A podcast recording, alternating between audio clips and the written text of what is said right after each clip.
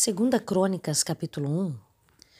Salomão, filho de Davi, Davi estabeleceu-se com firmeza em seu reino, pois o Senhor, o seu Deus, estava com ele e o tornou muito poderoso.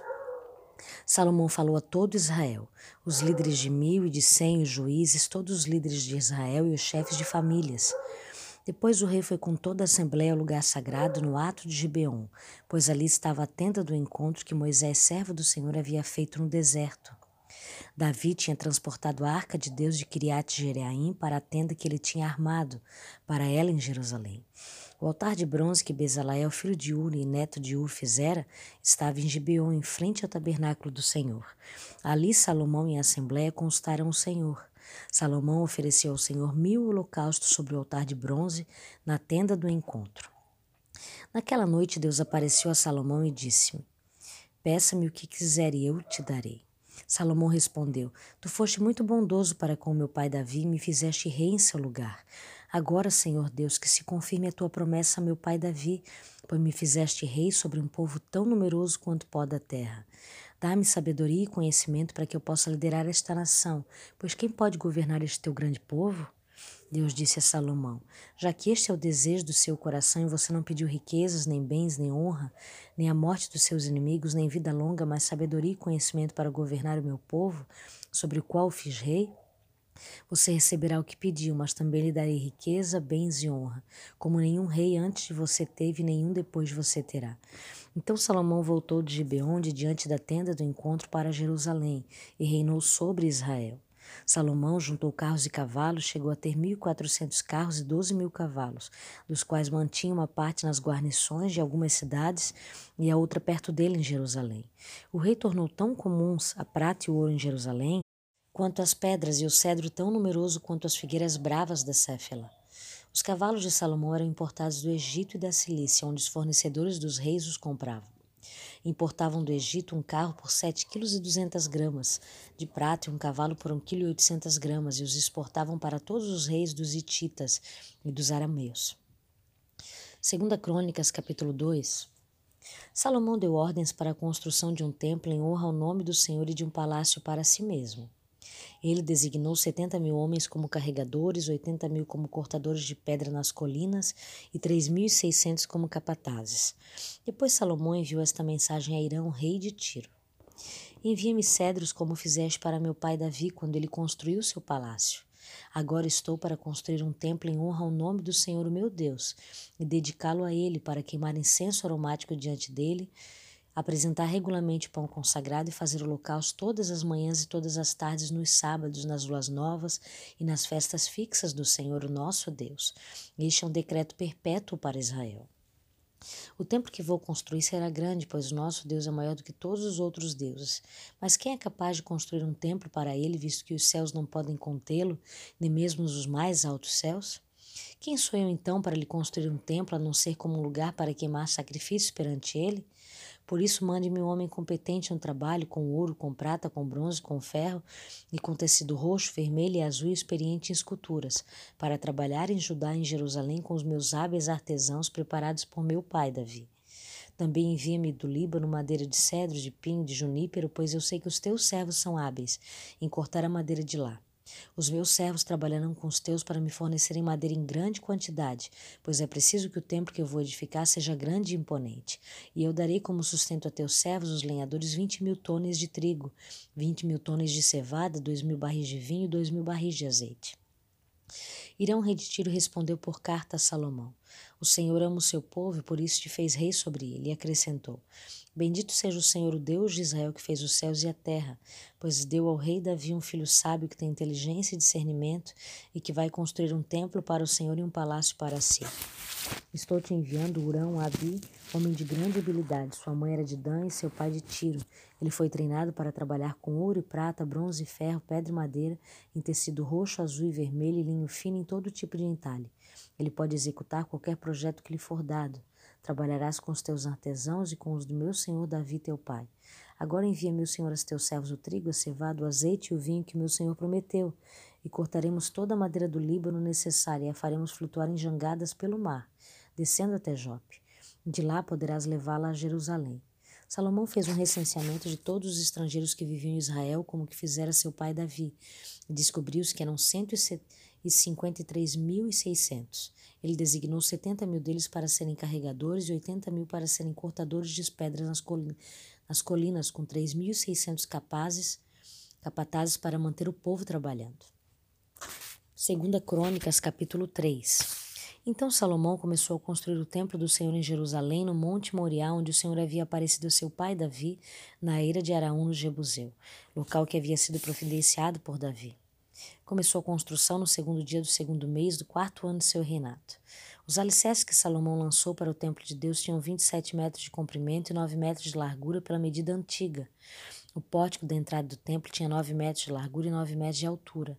Ele revestiu de ouro puro seu interior. Recobriu de pinho o átrio principal, revestiu de ouro puro e decorou com desenhos de tamareiras e correntes.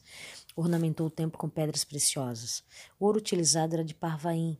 Também revestiu de ouro as vigas do forro, os batentes, as paredes e as portas do templo e esculpiu querubins nas paredes.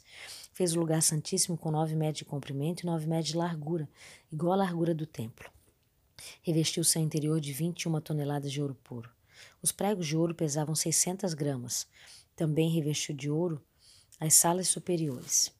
No lugar santíssimo esculpiu e revestiu de ouro dois querubins, os quais de asas abertas mediam juntos nove metros. Cada asa de dois metros e vinte e cinco centímetros tocava de um lado na parede do templo e de outro lado na sala do outro querubim. Assim, os querubins com asas que estendiam por nove metros estavam em pé, de frente para o átrio principal. Ele fez o véu de tecido azul, roxo, vermelho e linho fino com querubins desenhados nele.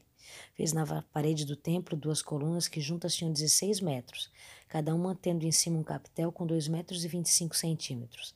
Fez correntes entrelaçadas e colocou-a no alto das colunas. Fez também sem romãs, colando-a nas correntes. Depois levantou as colunas na frente do templo, uma ao sul, outra ao norte, e a que ficava no sul deu o nome de Jaquim, e a que ficava ao norte, Boaz.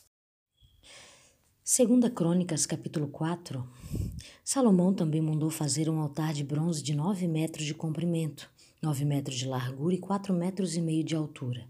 Fez o tanque de metal fundindo, redondo, medindo quatro metros e meio de diâmetro e dois metros e vinte e cinco centímetros de altura. Era preciso um fio de treze metros e meio para medir a sua circunferência. Abaixo da borda e ao seu redor havia figuras de touro de 5 em 5 centímetros.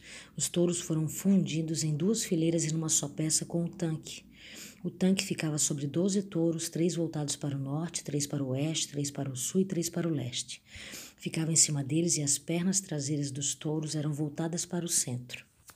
Do tanque era de quatro dedos e sua borda era como a borda de um cálice, como uma flor de lírio. Sua capacidade era de 60 mil litros.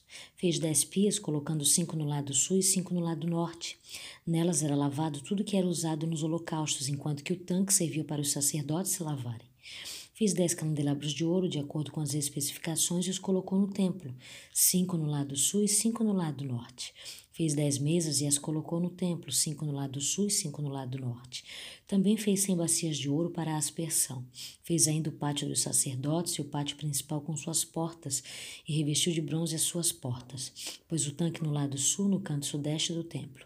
Também fez os jarros, as pás e as bacias para a aspersão. Urão Abi terminou assim um trabalho de que fora encarregado pelo rei Salomão no templo de Deus. As duas colunas, os dois capitéis em forma de taça no alto das colunas, os dois conjuntos de correntes que decoravam os dois capitéis, as quatrocentas romãs para os dois conjuntos de correntes, sendo duas fileiras de romãs para cada conjunto, os dez carrinhos com as suas dez pias, o tanque e os doze touros debaixo dele, os jarros, as pás e os garfos de carne e todos os utensílios afins. Todos esses utensílios que Urão Abi fez para o templo do Senhor a pedido do rei Salomão eram de bronze polido. Foi na planície do Jordão entre Sucote e Zereda que o rei o mandou fundir em molde de barro. Salomão os fez em tão grande quantidade que não se pôde determinar o peso do bronze utilizado. Além desse, Salomão mandou fazer todos estes outros utensílios para o templo de Deus o altar de ouro, as mesas sobre os quais ficavam os pães da presença, os candelabros de ouro puro com as suas lâmpadas, para iluminarem diante do santuário interno conforme determinado, as flores, as lâmpadas e as tenazes de ouro maciço. Os cortadores de pavio, as bacias para aspersão, as tigelas, os incensários de ouro puro e as portas de ouro do templo, tanto as portas da sala interna, o lugar santíssimo, quanto as portas do átrio principal. Segunda Crônicas, capítulo 5.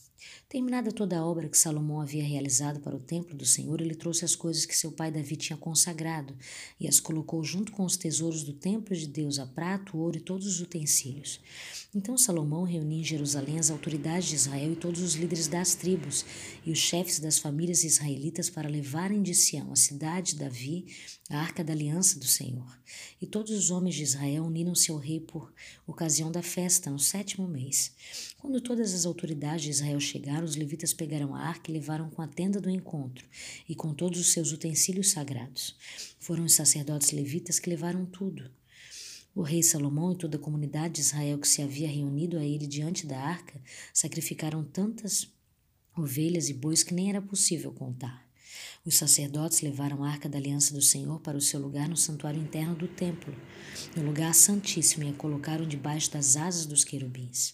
Os querubins tinham suas asas estendidas sobre o lugar da arca e cobriam a arca e as varas utilizadas para o transporte. Essas varas eram tão compridas que as suas pontas se estendiam para fora da arca e podiam ser vistas da parte da frente do santuário interno, mas não de fora dele, e elas estão lá até hoje. Na arca havia só as tábuas que Moisés tinha colocado quando estava em Horebe, onde o Senhor fez uma aliança com os israelitas depois que saíram do Egito. Os sacerdotes saíram do lugar santo, todos eles haviam se consagrado, não importando a divisão a que se pertenciam. E todos os levitas que eram músicos, Asaf, Emã, Tom e os filhos e parentes deles ficaram a leste do altar, vestidos linho fino, tocando símbolos, harpas e liras, e os acompanhavam 120 sacerdotes tocando cornetas. Os que tocavam cornetas e os cantores em uníssono louvavam e agradeceram ao Senhor. Ao som de cornetas, símbolos e outros instrumentos, levantaram suas vozes em louvor ao Senhor e cantaram. Ele é bom, o seu amor dura para sempre. Então uma nuvem encheu o templo do Senhor de forma que os sacerdotes não podiam desempenhar o seu serviço, pois a glória do Senhor encheu o templo de Deus. Segunda Crônicas, capítulo 6. E Salomão exclamou: O Senhor disse que habitaria numa nuvem escura. Na realidade, construí para ti um templo magnífico, um lugar para nele habitares para sempre. Depois o rei virou-se e abençoou toda a Assembleia de Israel que estava ali em pé e disse: Bendito seja o Senhor, o Deus de Israel, que por suas mãos cumpriu o que prometeu com a sua própria boca meu pai Davi. Quando lhe disse: Desde o dia em que tirei meu povo do Egito, não escolhi nenhuma cidade das tribos de Israel para nela construir um templo em honra ao meu nome, nem escolhi ninguém para ser o líder de Israel, meu povo.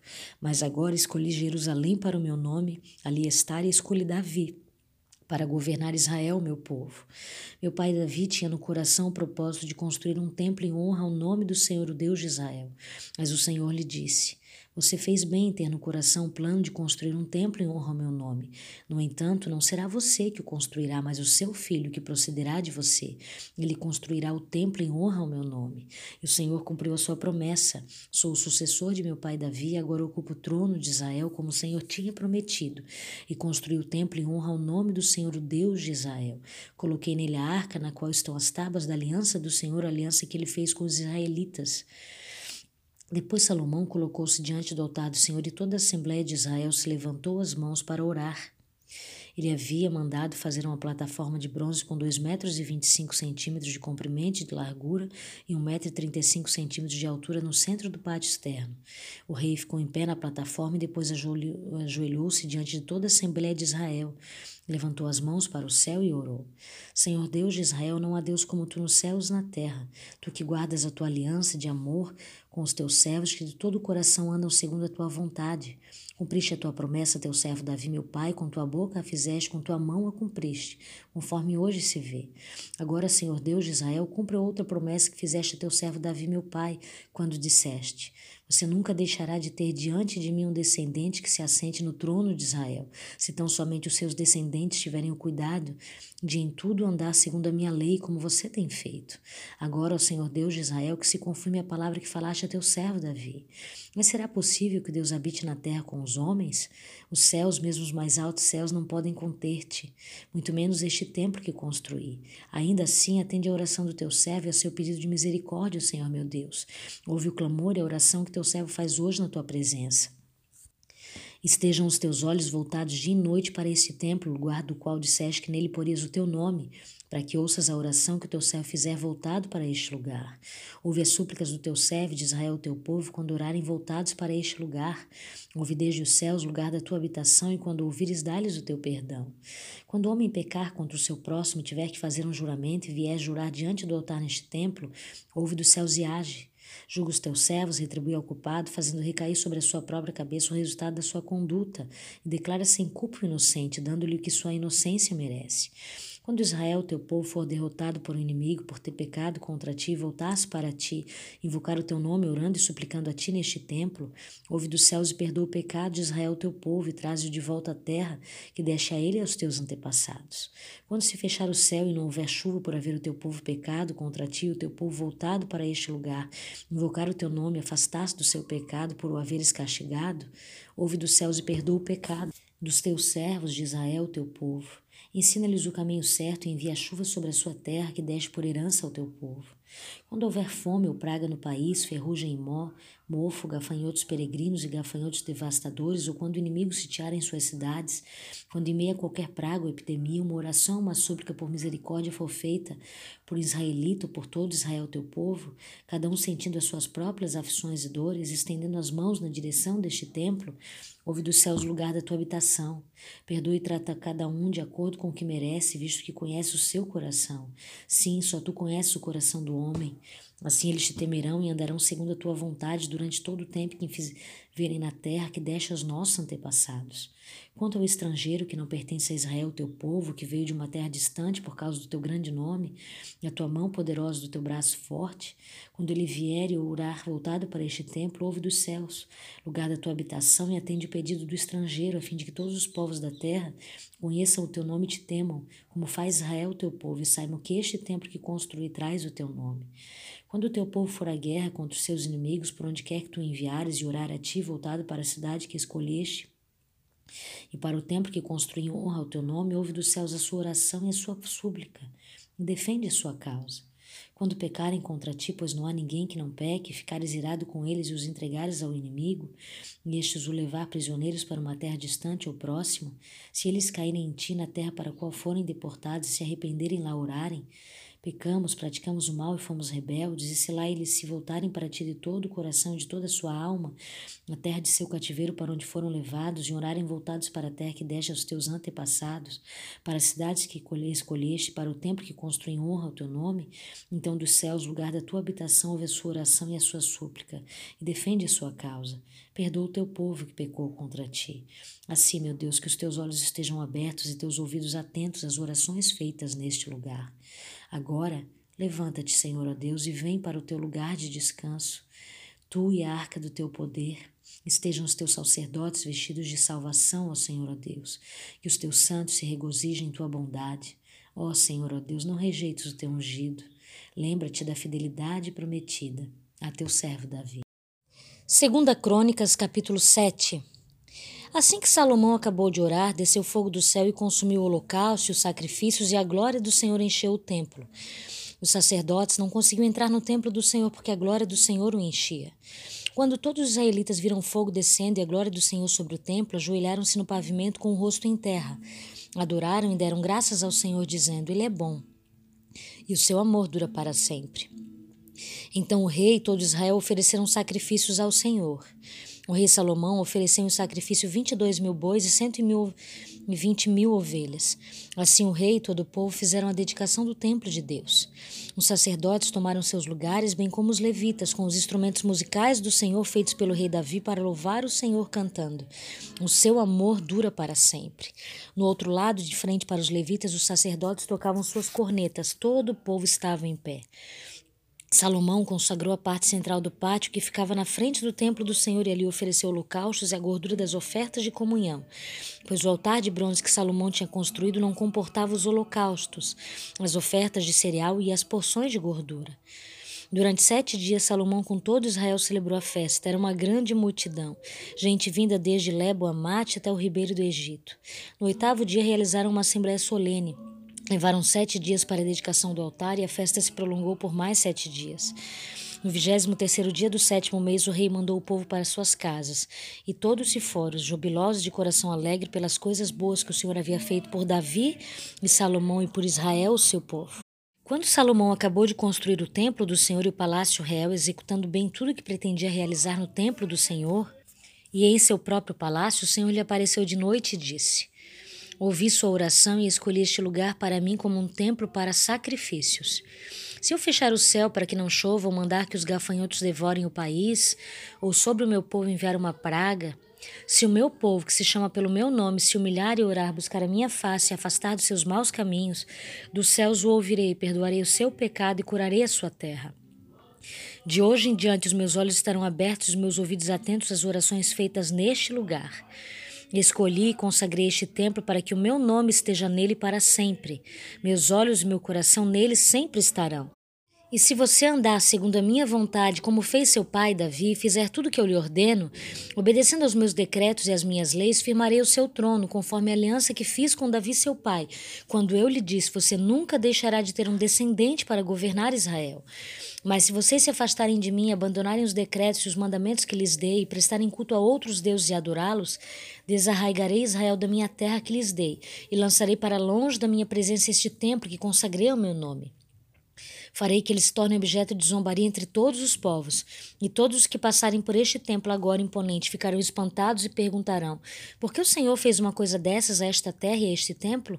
E a resposta será: Porque abandonaram o Senhor, o Deus dos seus antepassados que os tirou do Egito, e se apegaram a outros deuses, adorando-os, prestando-lhes culto, por isso ele trouxe sobre eles toda essa desgraça.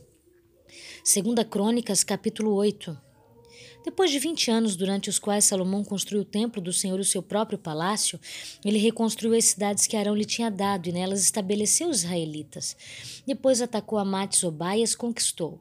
Também reconstruiu Tadmor no deserto e todas as cidades armazéns que havia comprado, que havia construído em Amate. Reconstruiu Bet-Oron, Alta, e Bet-Horon Baixa, cidades fortificadas com muros, portas e trancas, e também Balaate, todas as cidades armazéns que possuía, todas as cidades onde ficavam seus carros e os seus cavalos.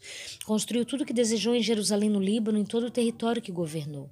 Todos os que não eram israelitas, descendentes dos Hititas, dos Amorreus, dos Ferezeus, dos Eveus, dos Jebuseus, que não tinham sido mortos pelos israelitas, Salomão recrutou para o trabalho forçado e nisso continuam até hoje. Mas Salomão não obrigou nenhum israelita a trabalhos forçados, eles eram seus homens de guerra, chefes de seus capitães, comandantes dos seus carros e condutores de carros. Também eram israelitas os principais oficiais do rei. Salomão, 250 oficiais que supervisionavam os trabalhadores. Salomão levou a filha do faraó da cidade de Davi para o palácio que ele havia construído para ela, pois dissera: minha mulher não deve morar no palácio de Davi, rei de Israel, pois os lugares onde entrou a arca do Senhor são sagrados.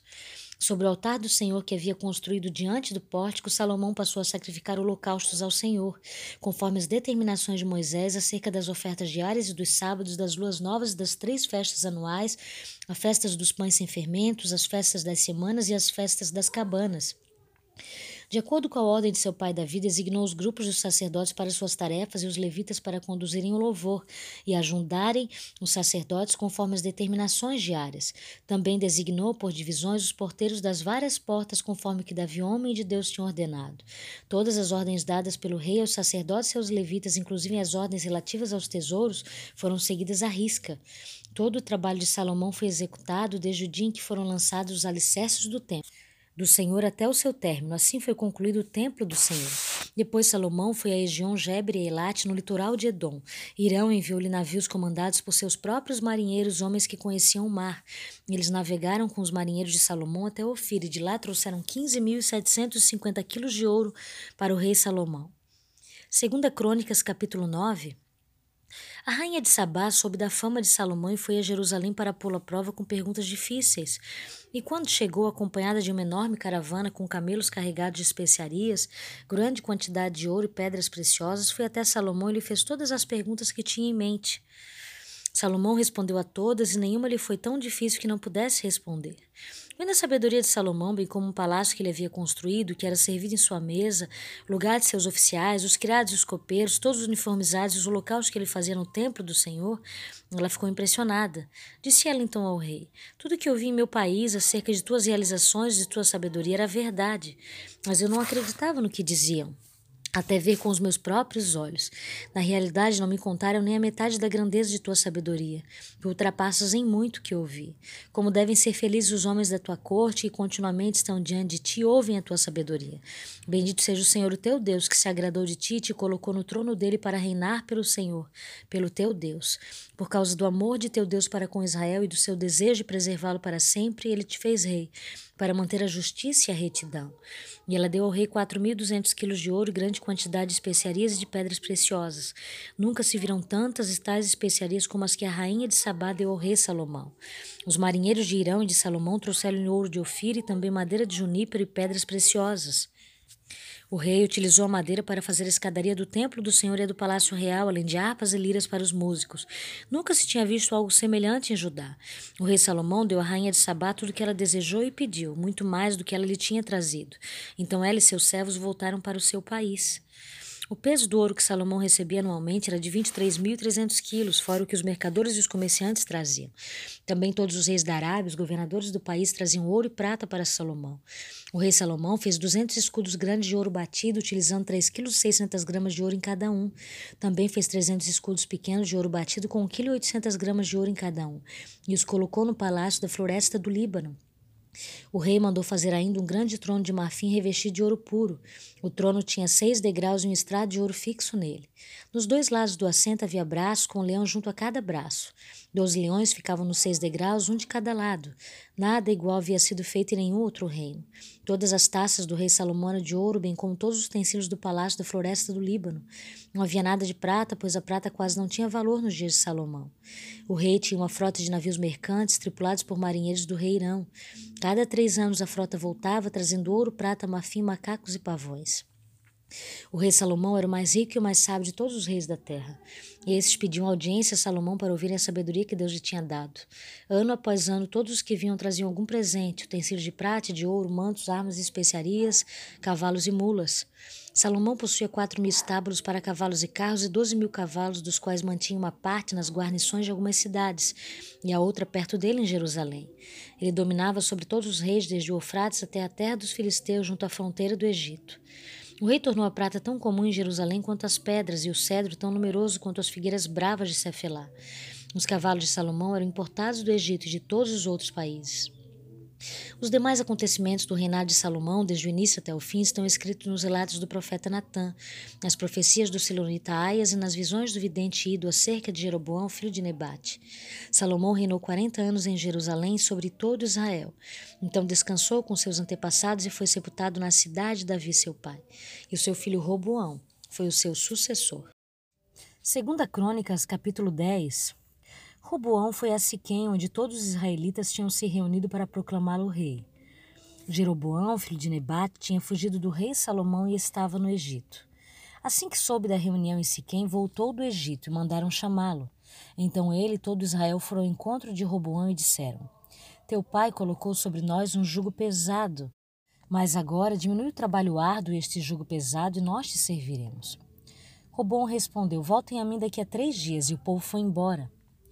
O rei Roboão perguntou às autoridades que haviam servido ao seu pai Salomão durante a vida dele: Como vocês me aconselham a responder a este povo? Eles responderam: Se hoje for bom para esse povo, se o agradares e lhe deres resposta favorável, eles serão teus servos, para sempre. Robão, contudo, rejeitou o conselho que as autoridades de Israel lhe deram e constou os jovens que haviam crescido com ele e estavam servindo. Perguntou-lhes: Qual é o conselho de vocês? Como devemos responder a este povo que me diz: Diminui o jugo que teu pai colocou sobre nós? Os jovens que haviam crescido com ele responderam: A este povo que te disse: Teu pai colocou sobre nós um jugo pesado, torna-o mais leve e dize: Meu dedo mínimo é mais grosso do que a cintura do meu pai. Pois bem, meu pai lhe impôs um jugo pesado, eu o tornarei ainda mais pesado. Meu pai os castigou com simples chicotes, eu os castigarei com chicotes pontiagudos. Três dias depois, Jeroboão e todo o povo voltaram a Roboão, segundo a orientação dada pelo rei. Voltem a mim daqui a três dias. Mas o rei lhes respondeu asperamente. Rejeitando o conselho das autoridades de Israel, seguiu o conselho dos jovens e disse: Meu pai lhes tornou pesado o jugo, e eu o tornarei ainda mais pesado. Meu pai os castigou com um simples chicote, e eu os castigarei com chicotes pontiagudos. E o rei não atendeu o povo, pois esta mudança nos acontecimentos vinha da parte de Deus para que se cumprisse a palavra que o Senhor havia falado a Jeroboão, filho de Nebate, por meio do Silonita Aias. Quando todo Israel viu que o rei se recusava a ouvi-lo, respondeu ao rei: Que temos em comum com Davi? Que temos em comum com o filho de Jessé? Para suas tendas, ó Israel, cuide da sua própria casa, ó Davi. E assim os israelitas foram para suas casas. Quanto, porém, aos israelitas que moravam nas cidades de Judá, Robão continuou como rei deles. O rei Roboão enviou Adonirão, chefe do trabalho forçado, mas todo Israel o apedrejou até a morte. O rei, contudo, conseguiu subir em sua carruagem e fugir para Jerusalém. Desta forma, Israel se rebelou contra a dinastia de Davi e assim permanece, até hoje. Segunda Crônicas, capítulo 11. Quando Roboão chegou a Jerusalém, convocou 180 mil homens de combate das tribos de Judá e de Benjamim para guerrearem contra Israel e recuperarem o reino para Roboão. Entretanto, veio esta palavra do Senhor a Semaias, homem de Deus. Diga a Roboão, filho de Salomão, rei de Judá, e a todos os israelitas de Judá e de Benjamim. Assim diz o Senhor. Não saiam à guerra contra os seus irmãos, voltem para casa, todos vocês, pois fui eu que fiz isso. E eles obedeceram à palavra do Senhor e desistiram de marchar contra Jeroboão. Roboão morou em Jerusalém e reconstruiu algumas cidades para a defesa de Judá. Foram elas: Belém, Etan, Tecoa, Bet-Zur, Socó, Adulão, Gat, Maressa, Zif, Adoraim, Laquisa, Zeca, Zorai, Jalom e Hebron. Essas cidades foram fortificadas em Judá e em Benjamim. Ele fortaleceu as suas defesas e nela colocou comandantes com suprimentos de alimentos, azeite e vinho. Armazenou escudos grandes e lanças em todas as cidades, tornando-as muito fortes. Assim, Judá e Benjamim continuaram sob o seu domínio. Os sacerdotes e os levitas de todos os distritos de Israel o apoiaram. Os levitas chegaram até abandonar as suas pastagens e os seus bens e foram para Judá e para Jerusalém, porque Jeroboão e seus filhos os haviam rejeitado como sacerdotes do Senhor, nomeando seus próprios sacerdotes para os altares idólatras e para os ídolos que haviam feito em forma de bodes e bezerros. De todas as tribos de Israel, aqueles que estavam realmente dispostos a buscar o Senhor, o Deus de Israel, seguiram os levitas até Jerusalém para oferecerem sacrifícios ao Senhor ao Deus dos seus antepassados. E eles fortaleceram o reino de Judá e durante três anos apoiaram Roboão, filho de Salomão, andando nos caminhos de Davi e de Salomão durante esse tempo. Roboão casou-se com Malaate, filha de Jeremote, neta de Davi. A mãe de Malaate era Abiail, filha de Eliabe, neta de Jessé. Ela deu-lhe três filhos, Jeú, Semarias e Zaão. Depois ele casou-se com Maaca, filha de Absalão, a qual lhe deu os filhos Abiás, Ataizis e Selomite. Robão amava Maaca, filha de Absalão, mais do que qualquer outra de suas esposas e concubinas. Ao todo, ele teve 18 esposas e 60 concubinas, 28 filhos e 60 filhas. Roboão nomeou Abias, filho de Maaca, chefe entre os seus irmãos, com o intuito de fazê-lo rei. E ele agiu com sabedoria, dispersando seus filhos pelos distritos de Judá e de Benjamim, e pelas cidades fortificadas. Garantiu-lhes fartas provisões e lhes conseguiu muitas mulheres. Segunda Crônicas, capítulo 12. Depois que Roboão se fortaleceu e se firmou como rei, ele e todo Israel abandonaram a lei do Senhor. Por terem sido infiéis ao Senhor, Sisaque, rei do Egito, atacou Jerusalém no quinto ano do reinado de Rehoboão. Com 1.200 carros de guerra, 60 mil cavaleiros e um exército incontável de líbios, suquitas e etíopes que vieram do Egito com ele, conquistou as cidades fortificadas de Judá e chegou até Jerusalém. Então o profeta Semaias apresentou-se a Roboão aos líderes de Judá que se haviam reunido em Jerusalém, fugindo de Zizac, e lhe disse: Assim diz o Senhor: Vocês me abandonaram, por isso eu agora os abandono, entregando-no a Sisaque. Os líderes de Israel e o rei se humilharam e disseram: O Senhor é justo. Quando o Senhor viu que eles se humilharam, veio a Semaias esta palavra do Senhor. Visto que eles se humilharam, não os destruirei, mas em breve lhes darei livramento. Minha ira não será derramada sobre Jerusalém por meio de Sisaque. Eles, contudo, ficarão sujeitos a ele, para que aprendam a diferença entre servir a mim e servir ao rei de outras terras. Quando Sisaque, rei do Egito, atacou Jerusalém, levou todos os tesouros do templo do Senhor e do palácio real, inclusive os escudos de ouro de que Salomão havia feito. Por isso o rei Roboão mandou fazer escudos de bronze para substituí-los e os entregou aos chefes da guarda da entrada do palácio real. Sempre que o rei ia ao templo do Senhor, os guardas empunhavam os escudos e em seguida os devolviam à sala da guarda. Como Roboão se humilhou, a ira do Senhor afastou-se dele e ele não foi totalmente destruído. Na verdade, em Judá ainda havia algo de bom. O rei Roboão firmou-se no poder em Jerusalém e continuou a reinar. Tinha 41 anos de idade quando começou a reinar e reinou 17 anos em Jerusalém, cidade que o Senhor havia escolhido dentre todas as tribos de Israel, para pôr nela o seu nome. Sua mãe, uma amonita, chamava-se Namá. Ele agiu mal porque não dispôs o seu coração para buscar o Senhor. Os demais acontecimentos do reinado de Roboão, do início ao fim, estão descritos no relato do profeta Semaias e do vidente Ido, que tratam de genealogias. Houve guerra constante entre Roboão e Jeroboão. Roboão descansou com seus antepassados e foi sepultado na cidade de Davi. Seu filho Abias foi o seu sucessor. Segunda Crônicas 13. No 18º ano do rei Jeroboão, Abias começou a reinar sobre Judá. Três anos reinou em Jerusalém. Era o nome de sua mãe Micaia, filha de Uriel de Gibeá. Também houve guerra entre Abiás e Jeroboão. Abiás ordenou a peleja com um exército de valentes guerreiros de quatrocentos mil homens escolhidos e Jeroboão dispôs contra ele a batalha com oitocentos mil homens escolhidos, todos guerreiros valentes.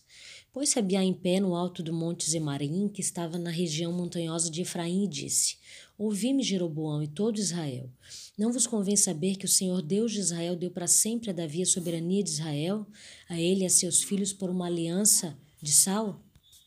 Contudo, se levantou Jeroboão, filho de Nebate, servo de Salomão, filho de Davi, se rebelou contra seu senhor. Ajuntou-se a ele gente vadia, homens malignos, fortificaram-se contra Roboão, filho de Salomão. Sendo Roboão ainda jovem e indeciso, não lhe pôs resistir. Agora pensais que podeis resistir ao reino do Senhor que está nas mãos dos filhos de Davi? Bem sois vós uma grande multidão e tendes convosco os bezerros de ouros que Jeroboão fez para deuses. Não lançaste fora os sacerdotes do Senhor, os filhos de Arão e os levitas, e não fizeste para vós outros sacerdotes, como as gentes das outras terras? Qualquer que venha consagrar-se com um novilho e sete carneiros logo se faz sacerdote daqueles que não são deuses. Porém, quanto a nós, o Senhor é nosso Deus e nunca o deixamos. Temos sacerdotes que ministram ao Senhor, a saber, os filhos de Arão e os levitas na sua obra.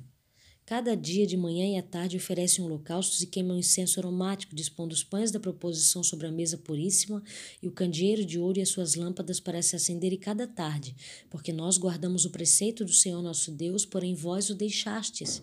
Eis que Deus está conosco à nossa frente, como também os seus sacerdotes, tocando com as trombetas para rebate contra vós outros, ó filhos de Israel. Não pelejeis contra o Senhor, Deus de vossos pais, porque não sereis bem-sucedidos. Mas Jeroboão ordenou aos que estavam de emboscada que fizessem uma volta e dessem contra eles por detrás, de maneira que estavam em frente dos homens de Judá e a emboscada por detrás deles. Olhou Judá e viu que a peleja estava por diante e por detrás, então clamaram ao Senhor, e os sacerdotes tocaram as trombetas. Os homens de Judá gritaram, quando gritavam, feriu Deus a Jeroboão e a todo Israel diante de Abiás de Judá. Os filhos de Israel fugiram de diante de Judá, pois Deus os entregara nas suas mãos de maneira que Abiás e o seu povo fizeram grande matança entre eles, porque caíram feridos de Israel quinhentos mil homens escolhidos.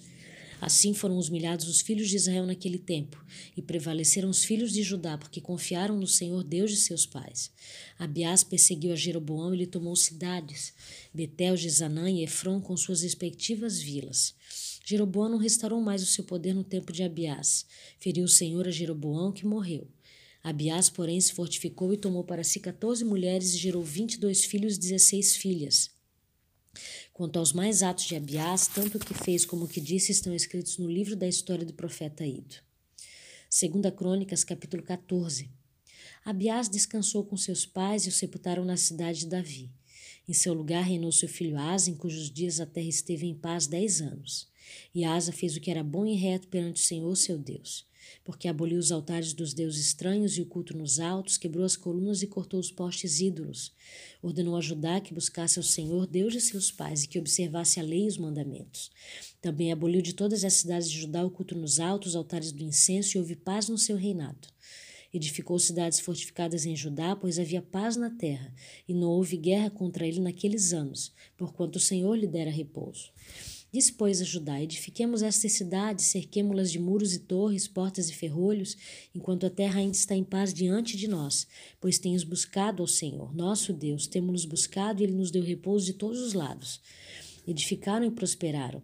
Tinha asa no seu exército trezentos mil de Judá que trabalhavam, traziam pavês e lance, duzentos e oitenta mil de Benjamim que traziam escudo e atiravam com arco.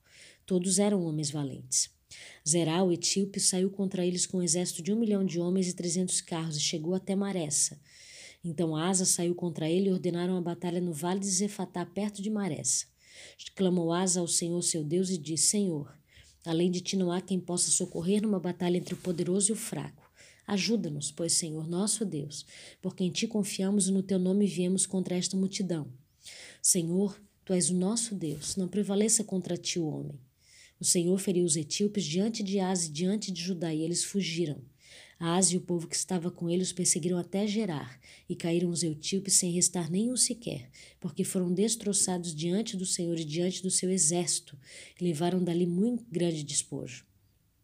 Feriram todas as cidades ao redor de Gerar, porque o terror do Senhor as havia invadido, e saquearam todas as cidades, porque havia nelas muita presa. Também feriram as tendas dos donos do gado, levaram ovelhas em abundância e camelos e voltaram para Jerusalém. Segunda Crônicas 15. Veio o Espírito de Deus sobre Azarias, filho de Odebe. Este saiu ao encontro de Asa e disse: Ouvi-me, Asa, e todo Judá e Benjamim. O Senhor está convosco enquanto vós estáis com ele. Se o buscardes, ele se deixará achar. Porém, se o deixardes, vos deixará. Israel esteve por muito tempo sem o verdadeiro Deus, sem sacerdote que o ensinasse e sem lei. Mas quando na sua angústia eles voltaram ao Senhor Deus de Israel e buscaram, foi por eles achado. Naqueles tempos não havia paz nem para os que saíam nem para os que entravam, mas muitas perturbações sobre todos os habitantes daquelas terras. Porque nação contra nação e cidade contra cidade se despedaçavam, pois Deus os conturbou com toda sorte de angústia. Mas sede fortes e não desfaleçam as vossas mãos, porque a vossa obra terá recompensa. Ouvindo, pois, Asa estas palavras e a profecia do profeta, filho de Odeb, Obed, Cobrou ânimo e lançou as abominações fora de toda a terra de Judá e de Benjamim, como também das cidades que tomaram na região montanhosa de Efraim, e renovou o altar do Senhor que estava diante do pórtico do Senhor. Congregou todo Judá e Benjamim, também os de Efraim, Manassés e Simeão, que moravam no seu meio, porque muitos de Israel desertaram para ele, vendo que o Senhor seu Deus era com ele. Reuniram-se em Jerusalém no terceiro mês, no décimo quinto ano do reinado de Asa. Naquele dia ofereceram em sacrifício ao Senhor do despojo que trouxeram setecentos bois e sete mil ovelhas. Entraram em aliança de buscarem ao Senhor Deus de seus pais de todo o coração e de toda a alma, e de todo aquele que não buscasse ao Senhor Deus de Israel morresse, tanto menor como maior, tanto homem como mulher. Juraram ao Senhor em alta voz, com júbilo e com clarins e com trombetas. Todo Judá se alegrou por motivo deste juramento, porque de todo o coração eles juraram e de toda boa vontade buscaram ao Senhor, e por eles foi achado. O Senhor lhes deu paz por toda parte. O rei Asa depois também a Maaca, sua mãe, da dignidade de rainha-mãe, porquanto ela havia feito a Azerá, uma abominável imagem. Asa destruiu-lhe a imagem que feita em pó queimou no vale de Cedron. Os altos, porém, não foram tirados de Israel. Todavia, o coração de Asa foi perfeito todos os seus dias. Trouxe à casa de Deus as coisas consagradas por seu pai e as coisas que ele mesmo consagrara, prata, ouro e objetos de utilidade. Não houve guerra até o 35º ano do reinado de Asa. Segunda Crônicas, capítulo 16. No ano 36 do reinado de Asa, Baasa, rei de Israel, subiu contra Judá e edificou a Ramá, para ninguém deixar nem entrar a Asa, rei de Judá. Então tirou Asa prata e ouro dos tesouros da casa do Senhor e da casa do rei, e enviou a Ben-Hadad, rei da Síria, que habitava em Damasco, dizendo: Aliança entre mim e ti, como houve entre o meu pai e o teu Eis que te envio prata e ouro, vai, pois, e aniquila tua aliança com Baasa, rei de Israel, para que se retire de sobre mim. E bem Haddad deu ouvidos ao rei Asa, e enviou os capitães dos exércitos que tinham contra as cidades de Israel e feriram a Ijon, e Adã e Abel-Maim, a todas as cidades das munições de Naphtali. E sucedeu que, ouvindo Baasa, deixou de edificar a Ramá e não continuou a sua obra. Então o rei Asa tomou a todo Judá e eles levaram as pedras de Ramá e a sua madeira com que Baasa edificara. Edificou com isso a Jeba e a Mispa. Naquele mesmo tempo veio Anani, o vidente, a Asa, rei de Judá, e disse-lhe: Por que confiaste no rei da Síria e não confiaste no Senhor teu Deus? O exército do rei da Síria escapou das tuas mãos. Porventura não foram os etíopes e os líbios um grande exército com muitíssimos carros e cavaleiros? Confiando tu, porém, no Senhor, ele os entregou nas tuas mãos. Porque quanto ao Senhor, seus olhos passam por toda a terra, para mostrar-se forte para com aqueles cujo coração é perfeito para com ele. Nisso, pois, procedeste loucamente, porque desde agora haverá guerra contra ti. Porém, Asa se indignou contra o vidente e lançou-o na casa do tronco, porque disse grandemente, se alterou contra ele. Também Asa, no mesmo tempo, oprimiu alguns do povo. Eis que os atos de Asa, tanto os primeiros como os últimos, estão escritos no livro da história dos reis de Judá e Israel. E caiu Asa doente de seus pés no ano trigésimo nono do seu reinado. Grande por extremo era a sua enfermidade. E contudo, na sua enfermidade, não buscou ao Senhor, mas antes aos médicos. E Asa dormiu com seus pais e morreu no ano quarenta e um do seu reinado. E o sepultaram no seu sepulcro que tinha cavado para si na cidade de Davi, havendo-o deitado na cama, que se enchera de cheiros e especiarias preparadas segundo a arte dos perfumistas, e fizeram-lhe queima muito grande. Segunda Crônicas 17. E Josafá, seu filho, reinou em seu lugar e fortificou-se contra Israel, e pôs gente de guerra em todas as cidades fortes de Judá e guarnições na terra de Judá, como também nas cidades de Efraim que Asa, seu pai, tinha tomado. E o Senhor foi com Josafá porque andou nos primeiros caminhos de Davi, seu pai, e não buscou Balaíns. Antes buscou ao Deus de seu pai e andou nos seus mandamentos, e não segundo as obras de Israel.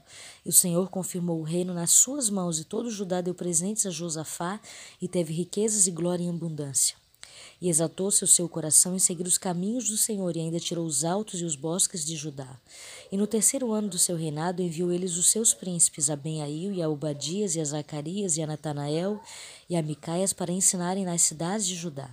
E com eles os levitas, Semaias Netanias e Zebadias e Azael e Seramote, e Jonatas e Adonias e Tobias e Tobi e Adonias, e com eles os sacerdotes Elisama e Jeorão.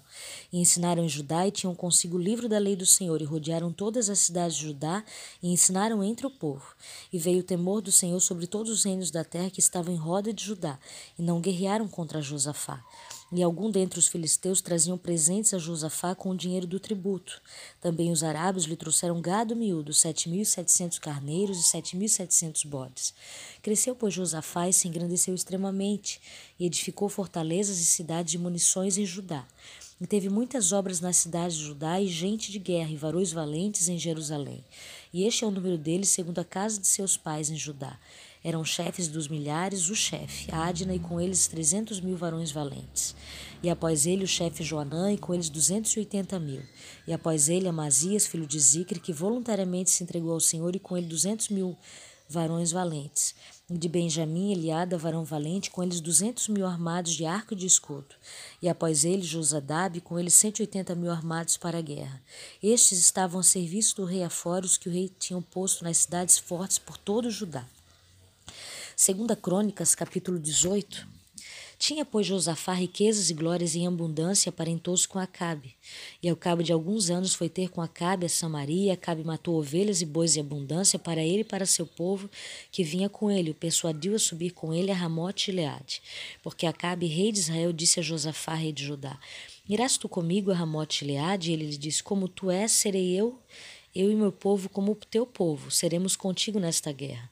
Disse mais Josafá ao rei de Israel: Consulta hoje, peço-te, a palavra do Senhor. Então o rei de Israel juntou os profetas, quatrocentos homens, e disse: Iremos à guerra contra Ramote de Leate, ou deixá-lo-ei? E eles disseram: Sobe, porque Deus a dará nas mãos do rei. Diz, porém, Josafá: Não há ainda algum aqui, profeta algum do Senhor, para que o consultemos? Então o rei de Israel disse a Josafá: Ainda há um homem, porque podemos consultar o Senhor. Porém eu o aborreço, porque nunca profetiza de mim bem, senão sempre mal. Lhe Micaias, filho de Ila, e disse Josafá: Não fale o rei assim. Então chamou o rei de Israel a um eunuco e disse-lhe: Traze aqui depressa Micaias, filho de Ilá. E o rei de Israel e Josafá, rei de Judá, estavam assentados cada um no seu trono, vestido com as suas vestiduras, estavam assentados na praça, à entrada da porta de Samaria, e todos os profetas profetizavam na sua presença. E Zedequias, filho de Kenana, fez para si uns chifres de ferro e disse: Assim diz o Senhor: Com estes ferirás aos sírios, além de todo o consumires. E todos os profetas profetizavam o mesmo, dizendo: Sobe a Ramote Leade e prosperarás, porque o Senhor a dará nas mãos do rei. E o mensageiro que foi chamar a Micaias lhe falou, dizendo: Eis que as palavras dos profetas a uma boca são boas para com o rei. Seja, pois, também a tua palavra como a de um deles, e fala o que é bom. Porém, Micaias disse: Vive o Senhor, que, que o meu Deus me disser, isso falarei. Vindo, pois, ao rei, o rei lhe disse: Micaias. Iremos a Ramote Leade a guerra ou deixá-lo-ei? E ele disse: Subi e prosperareis, e serão dados nas vossas mãos. E o rei lhe disse: Até quantas vezes te conjurarei, para que não me fale senão a verdade no nome do Senhor? Então disse ele: Vi todo Israel disperso pelos montes como ovelhas que não têm pastor. E disse o Senhor: Estes não têm senhor. Torne cada um em paz para casa. Então o rei de Israel disse a Josafá: Não te disse eu que este não profetizaria de mim bem, porém mal? Disse mais: Pois ouvi a palavra do Senhor. Vi o Senhor assentado no seu trono e a todo o exército celestial em pé, a sua mão direita e a sua esquerda. E disse o Senhor: Quem persuadirá Acabe, rei de Israel, a quem suba e cai em Ramote Leade? Disse mais: Um diz desta maneira e outro diz de outra. Então saiu o espírito e se apresentou diante do Senhor e disse: Eu persuadirei. E o Senhor lhe disse: Com o quê? E ele disse: Eu sairei e serei um espírito de mentira na boca de todos os seus profetas. E disse o Senhor: Tu persuadirás e também prevalecerás. Sai e faze-o assim. Agora, pois, eis que o Senhor pôs um espírito de mentira na boca desses teus profetas, e o Senhor falou mal a teu respeito. Então Zedequias, filho de Kenana, se chegou e feriu a Micaías no queixo e disse: Por que caminho passou de mim o espírito do Senhor para falar a ti? Disse Micaias: Eis que o verás naquele dia, quando andares de câmara em câmara para te esconderes. Então disse o rei de Israel: Tomai a Micaias e tornai-o a levá-lo a mão, o governador da cidade, e a Joás, filho do rei. E direis: Assim diz o rei: Metei este homem na casa do cárcere sustentai-o com pão de angústia e com água de angústia, até que eu volte em paz. E disse Micaias: Se é que tornares em paz, o Senhor não tem falado por mim. Disse mais: Ouvi, povos todos Subiram, pois, o rei de Israel e Josafá, rei de Judá, Ramote e Leade. E disse o rei de Israel a Josafá: Disfarçando-me eu, então entrarei na peleja. Tu, porém, veste as tuas vestiduras. Disfarçou-se, pois, o rei de Israel e entraram na peleja. Deu ordem, porém, o rei da Síria aos capitães dos carros que tinha, dizendo: Não pelejareis nem contra pequeno nem contra grande, senão contra o rei de Israel. Sucedeu, pois, que vendo os capitães dos carros a Josafá, disseram: Este é o rei de Israel, e o cercaram para pelejarem. Porém, Josafá clamou e o Senhor o ajudou, e Deus os desviou dele. Porque sucedeu que, vendo os capitães dos carros que não era o rei de Israel, deixaram de segui-lo. Então o homem, na sua simplicidade, armou o arco e feriu o rei de Israel entre as junturas e a couraça. Então disse ao carreteiro: Vira a mão e tira-me do exército, porque estou muito ferido. E naquele dia cresceu a peleja, mas o rei de Israel susteve-se em pé no carro de frente dos sírios até a tarde, e morreu ao tempo do pôr do sol. Segunda Crônicas, capítulo 19. Josafá, rei de Judá, voltou para sua casa em paz para Jerusalém. O vidente Jeú, filho de Anani, saiu ao encontro do rei Josafá e lhe disse: Devias tu ajudar ao perverso e amar aqueles que aborrecem o Senhor? Por isso caiu sobre ti a ira da parte do Senhor. Boas coisas, contudo, se acharam em ti, porque tiraste os postes ídolos da terra e dispuseste o coração para buscares a Deus. Habitou, pois, Josafá em Jerusalém, tornou a passar pelo povo desde Berseba até a região montanhosa de Efraim, e fez que ele tornasse ao Senhor, Deus de seus pais. Estabeleceu juízes no país, em todas as cidades fortificadas, de cidade em cidade Disse aos juízos: Vede o que fazeis, porque não julgais da parte do homem, sim da parte do Senhor, e no julgardes ele está convosco. Agora, pois, seja o temor do Senhor convosco, tomai cuidado e fazei-o, porque não há no Senhor nosso Deus injustiça, nem imparcialidade, nem aceita ele suborno. Também, depois de terem voltado para Jerusalém, estabeleceu aí Josafá alguns dos levitas e dos sacerdotes e dos cabeças da família de Israel para julgarem da parte do Senhor e decidirem as sentenças contestadas. Deu-lhes ordem, dizendo: Assim andai no temor do Senhor com fidelidade e inteireza de coração Toda vez que vier a vós outra sentença contestada de vossos irmãos que habitam nas suas cidades, entre sangue e sangue, lei, mandamentos, estatutos e juízos, admoestai-vos que não se façam culpados para com o Senhor, para que não venha grande ira sobre vós e sobre vossos irmãos. Fazei assim e não vos tornareis culpados. Eis que Amarias, o sumo sacerdote, presidirá nas coisas que dizem respeito ao Senhor, e Zebadias, filho de Ismael, príncipe da casa de Judá, nas que dizem respeito ao rei. Também os levitas serão oficiais à vossa disposição. Sede fortes no cumprimento disso, e o Senhor será com os bons. Segunda Crônicas, capítulo 20.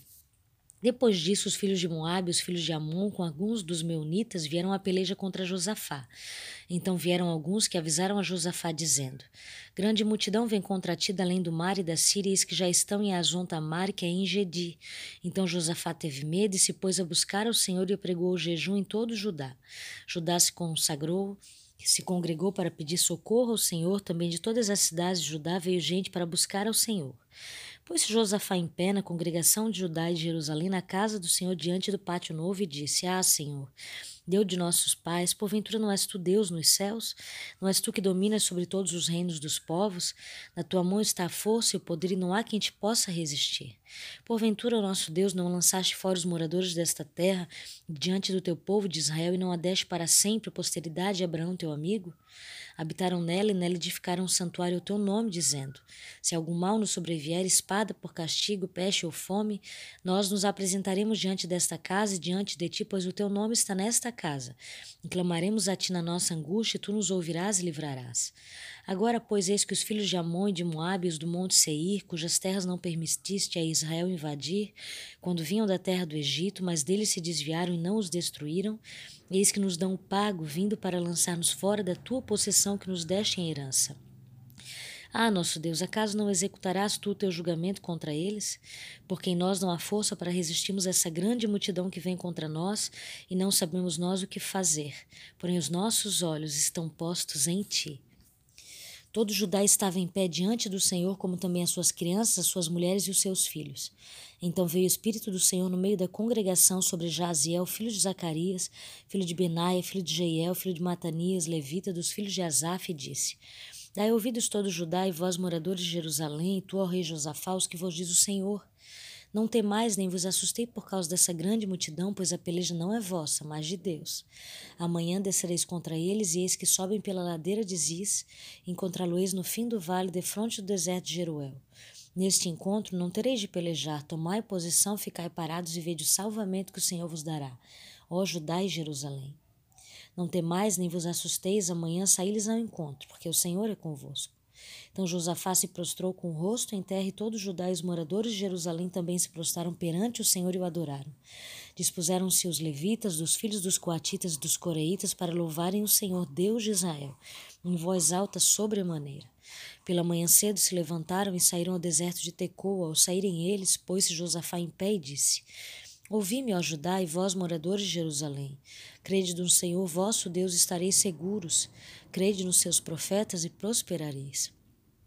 Aconselhou-se com o povo e ordenou cantores para o Senhor que, vestidos de ornamentos sagrados e marchando à frente do exército, louvassem a Deus, dizendo: Rendei graças ao Senhor, porque a sua misericórdia dura para sempre. Tendo eles começado a cantar e a dar louvores, pôs o Senhor emboscadas contra os filhos de Amon e de Moabe e os do monte Seir que vieram contra Judá e foram desbaratados, porque os filhos de Amon e de Moabe se levantaram contra os moradores do monte Seir para os destruir e exterminar, e tendo eles dado cabo dos moradores de Seir, ajudaram uns aos outros a destruir-se. Tendo Judá chegado ao alto que olha para o deserto, procurou ver a multidão, e eis que eram corpos mortos que jaziam em terra sem nenhum sobrevivente. Vieram Josafá e o seu povo para saquear os despojos e acharam entre os cadáveres riquezas em abundância e objetos preciosos. Tomaram para si mais do que podiam levar, e três dias saquearam os despojos, porque eram muito. Ao quarto dia se ajuntaram no Vale da Bênção, onde louvaram o Senhor. Por isso chamaram aquele lugar Vale de Bênção até o dia de hoje. Então voltaram todos os homens de Judá e Jerusalém, e Josafá à frente deles, e tornaram para Jerusalém com alegria, porque o Senhor os alegrara com a vitória sobre seus inimigos. Vieram para Jerusalém com alaúdes, harpas e trombetas para a casa do Senhor. E veio da parte de Deus o terror sobre todos os reinos daquelas terras, quando ouviram que o Senhor havia pelejado contra os inimigos de Israel. Assim o reino de Josafá teve paz, porque Deus lhes dera repouso por todos os lados. Josafá reinou sobre Judá, tinha 35 anos quando começou a reinar e reinou 25 anos em Jerusalém. Sua mãe se chamava Azuba, filha de Sile. Ele andou no caminho de Asa, seu pai, e não se desviou dele, fazendo o que era reto perante o Senhor. Contudo, os altos não se tiraram, porque o povo não tinha ainda disposto o coração para com Deus de seus pais. Quanto aos mais altos de Josafá, tanto os primeiros como os últimos, eis que estão escritos nas crônicas registradas por Jeú, filho de Anani, que as inseriu na história dos reis de Israel. Depois disso, Josafá, rei de Judá, se aliou com Acasias, rei de Israel, que procediu iniquamente. Aliou-se com ele para fazerem navios que fossem a Tarsis, e fizeram os navios em Egion Geber. Porém, Eliezer, filho de Dodavá, de Maressa, profetizou contra Josafá, dizendo: Porquanto te aliaste com Ocasias, o Senhor destruiu as tuas obras, e os navios se quebraram e não puderam ir a Tarsis. Segunda Crônicas, capítulo 21. Descansou Josafá com seus pais e foi sepultado com eles na cidade de Davi. Joreon, seu filho, reinou em seu lugar. Teve estes irmãos, filhos de Josafá, Azarias, Jeiel, Zacarias, Azarias, Micael e Cefatias. Todos estes foram filhos de Josafá, rei de Israel. Seu pai lhe fez muitas dádivas de prata, ouro e coisas preciosas, e ainda de cidades fortificadas em Judá. Porém, o reino deu a Jeurão, por ser o primogênito. Tendo Jeorão assumido o reino de seu pai, havendo-se fortificado, matou todos os seus irmãos à espada, como também alguns dos príncipes de Israel. Era Jeroão da idade de trinta e dois anos quando começou a reinar e reinou oito anos em Jerusalém. Andou nos caminhos do rei de Israel, como também fizeram os da casa de Acabe, porque a filha deste era sua mulher, e fez o que era mal perante o Senhor. Porém, o Senhor não quis destruir a casa de Davi por causa da aliança que com ele fizera, segundo a promessa que lhe havia feito de dar a ele sempre uma lâmpada a seus filhos. No dias de Jeroão se revoltaram os edomitas contra o poder de Judá e se constituíram seu próprio rei pelo que Jeorão passou adiante com todos os seus chefes e todos os carros com eles de noite, se levantou e feriu os edomitas que os cercavam e os capitães dos carros. Assim se rebelou Edom para livrar-se do poder de Judá até o dia de hoje, e ao mesmo tempo se rebelou também Libna contra Jeorão, porque este deixara ao Senhor Deus de seus pais. Também fez alto nos montes de Judá e seduziu os habitantes de Jerusalém à idolatria, e fez desgarrar a Judá. Então lhe chegou às mãos uma carta do profeta Elias que estava escrito: Assim diz o Senhor Deus de Davi teu pai, porquanto não andaste nos caminhos de Josafá teu pai, nos caminhos de Asas, rei de Judá, mas andastes nos caminhos dos reis de Israel, e induziste a idolatria a Judá e os moradores de Jerusalém, segundo a idolatria da casa de Acabe, e também mataste teus irmãos da casa de teu pai melhores do que tu. Eis que o Senhor castigará com grande flagelo o teu povo, os teus filhos, as tuas mulheres e todas as tuas possessões. Tu terás grande enfermidade nas tuas entranhas, enfermidade que aumentará dia após dia, até que saiam as tuas entranhas. Despertou, pois, o Senhor contra Jeorão o ânimo dos filisteus e dos arábios que estão do lado dos etíopes. Estes subiram a Judá, deram contra ele e levaram todos os bens que se acharam na casa do rei, como também a seus filhos e a suas mulheres, de modo que não lhe deixaram filho algum, senão Jeoacás, o mais moço deles. Depois de tudo isso, o Senhor o feriu nas suas entranhas com enfermidade incurável, e aumentando esta dia após dia, ao cabo de dois anos, saíram-lhe as entranhas por causa da enfermidade, e morreu com terríveis agonias. O seu povo não lhe queimou aromas como se fez a seus pais. Era ele da idade de trinta e dois anos quando começou a reinar e reinou oito anos em Jerusalém, e se foi sem deixar de si saudades. Sepultaram na cidade de Davi, porém não nos sepulcros dos reis. Segunda Crônicas, capítulo 22. O povo de Jerusalém proclamou Acasias, filho mais novo de Jeurão, rei em seu lugar, uma vez que as tropas que tinham vindo com os árabes mataram todos os outros filhos dele. Assim começou a reinar Acasias, filho de Jeroão, rei de Judá. Acasias tinha 22 anos de idade quando começou a reinar, e reinou um ano em Jerusalém. O nome de sua mãe era Atalia, neta de Onre. Ele também andou nos caminhos da família de Acabe, pois sua mãe lhe dava maus conselhos. Ele fez o que o Senhor reprova, como os membros da família de Acabe haviam feito, pois depois da morte de seu pai, eles se tornaram seus conselheiros para sua ruína. Ele também seguiu o conselho deles quando se aliou a Jorão, filho de Acabe, rei de Israel, e saiu à guerra contra Azael, rei da Síria, em Ramote Leade. Jorão foi ferido e voltou a Jezreel para recuperar-se dos ferimentos sofridos em Ramote, na batalha contra Azael, rei da Síria. Depois Acasias, rei de Judá, foi a Jezreel visitar Jorão, que se recuperava de seus ferimentos. Por meio dessa visita, Deus provocou a queda de Acasias. Quando ele chegou, saiu com Jorão ao encontro de Jeú, filho de Nissim, a quem o Senhor havia ungido, para destruir a família de Acabe. Quando Jeú estava executando juízo sobre a família de Acabe, encontrou os líderes de Judá e os filhos dos parentes de Acasias que o serviam, e os matou. Saiu então em busca de Acasias e seus soldados o capturaram em Samaria, onde estava escondido. Levado a Jeú, Acasias foi morto, mas não lhe negaram sepultura, pois disseram: Ele era nato de, neto de Josafá, que buscou o Senhor de todo o coração. Assim a família de Acasias não tinha mais ninguém que pudesse ser rei. Quando Atalia, mãe de Acasias, soube que seu filho estava morto, mandou matar toda a família real de Judá. Mas Jezeba, filha do rei Jeroão, pegou Joás, um dos filhos do rei Acasias que ia ser assassinados, e o colocou num quarto junto com a sua ama. Assim, Jeuseba, filha do rei Jeroão, mulher do sacerdote Joiada, irmã de Acasias, escondeu Joás de Atalia, de forma que ela não pôde matá-lo.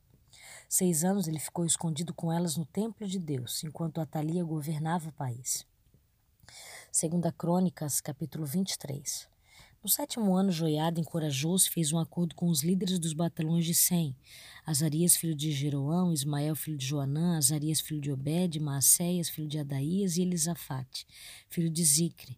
Eles percorreram todo o Judá e reuniram de todas as cidades os levitas e os chefes das famílias israelitas. Quando chegaram a Jerusalém, toda a assembléia fez um acordo com o rei no templo de Deus. Joiada lhes disse: Reinará o filho do rei, conforme o Senhor prometeu acerca dos descendentes de Davi. Vocês vão fazer o seguinte: um terço de vocês, sacerdotes e levitas que entrarão de serviço no sábado, deverá ficar vigiando nas portas do templo. Um terço na palácio real e um terço na porta do alicerce, e todo o povo estará nos pátios do templo do Senhor. Ninguém deverá entrar no templo do Senhor exceto os sacerdotes e os levitas de serviço.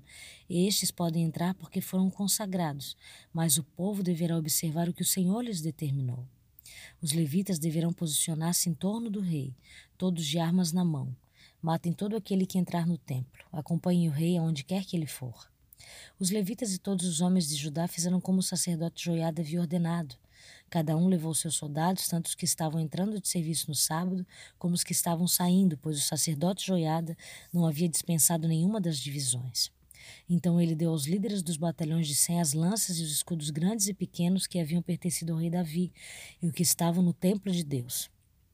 Posicionou todos os homens, cada um de arma na mão, em volta do rei, perto do altar e no templo, desde o lado sul até o lado norte do templo.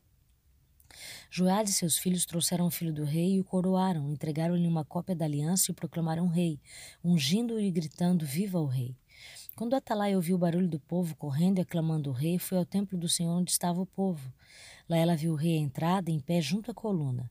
Os oficiais e os tocadores de corneta estavam ao lado do rei, e todo o povo se alegrava ao som das cornetas. Os músicos com seus instrumentos musicais dirigiam os louvores. Então Atalia rasgou suas vestes e gritou: Traição, traição!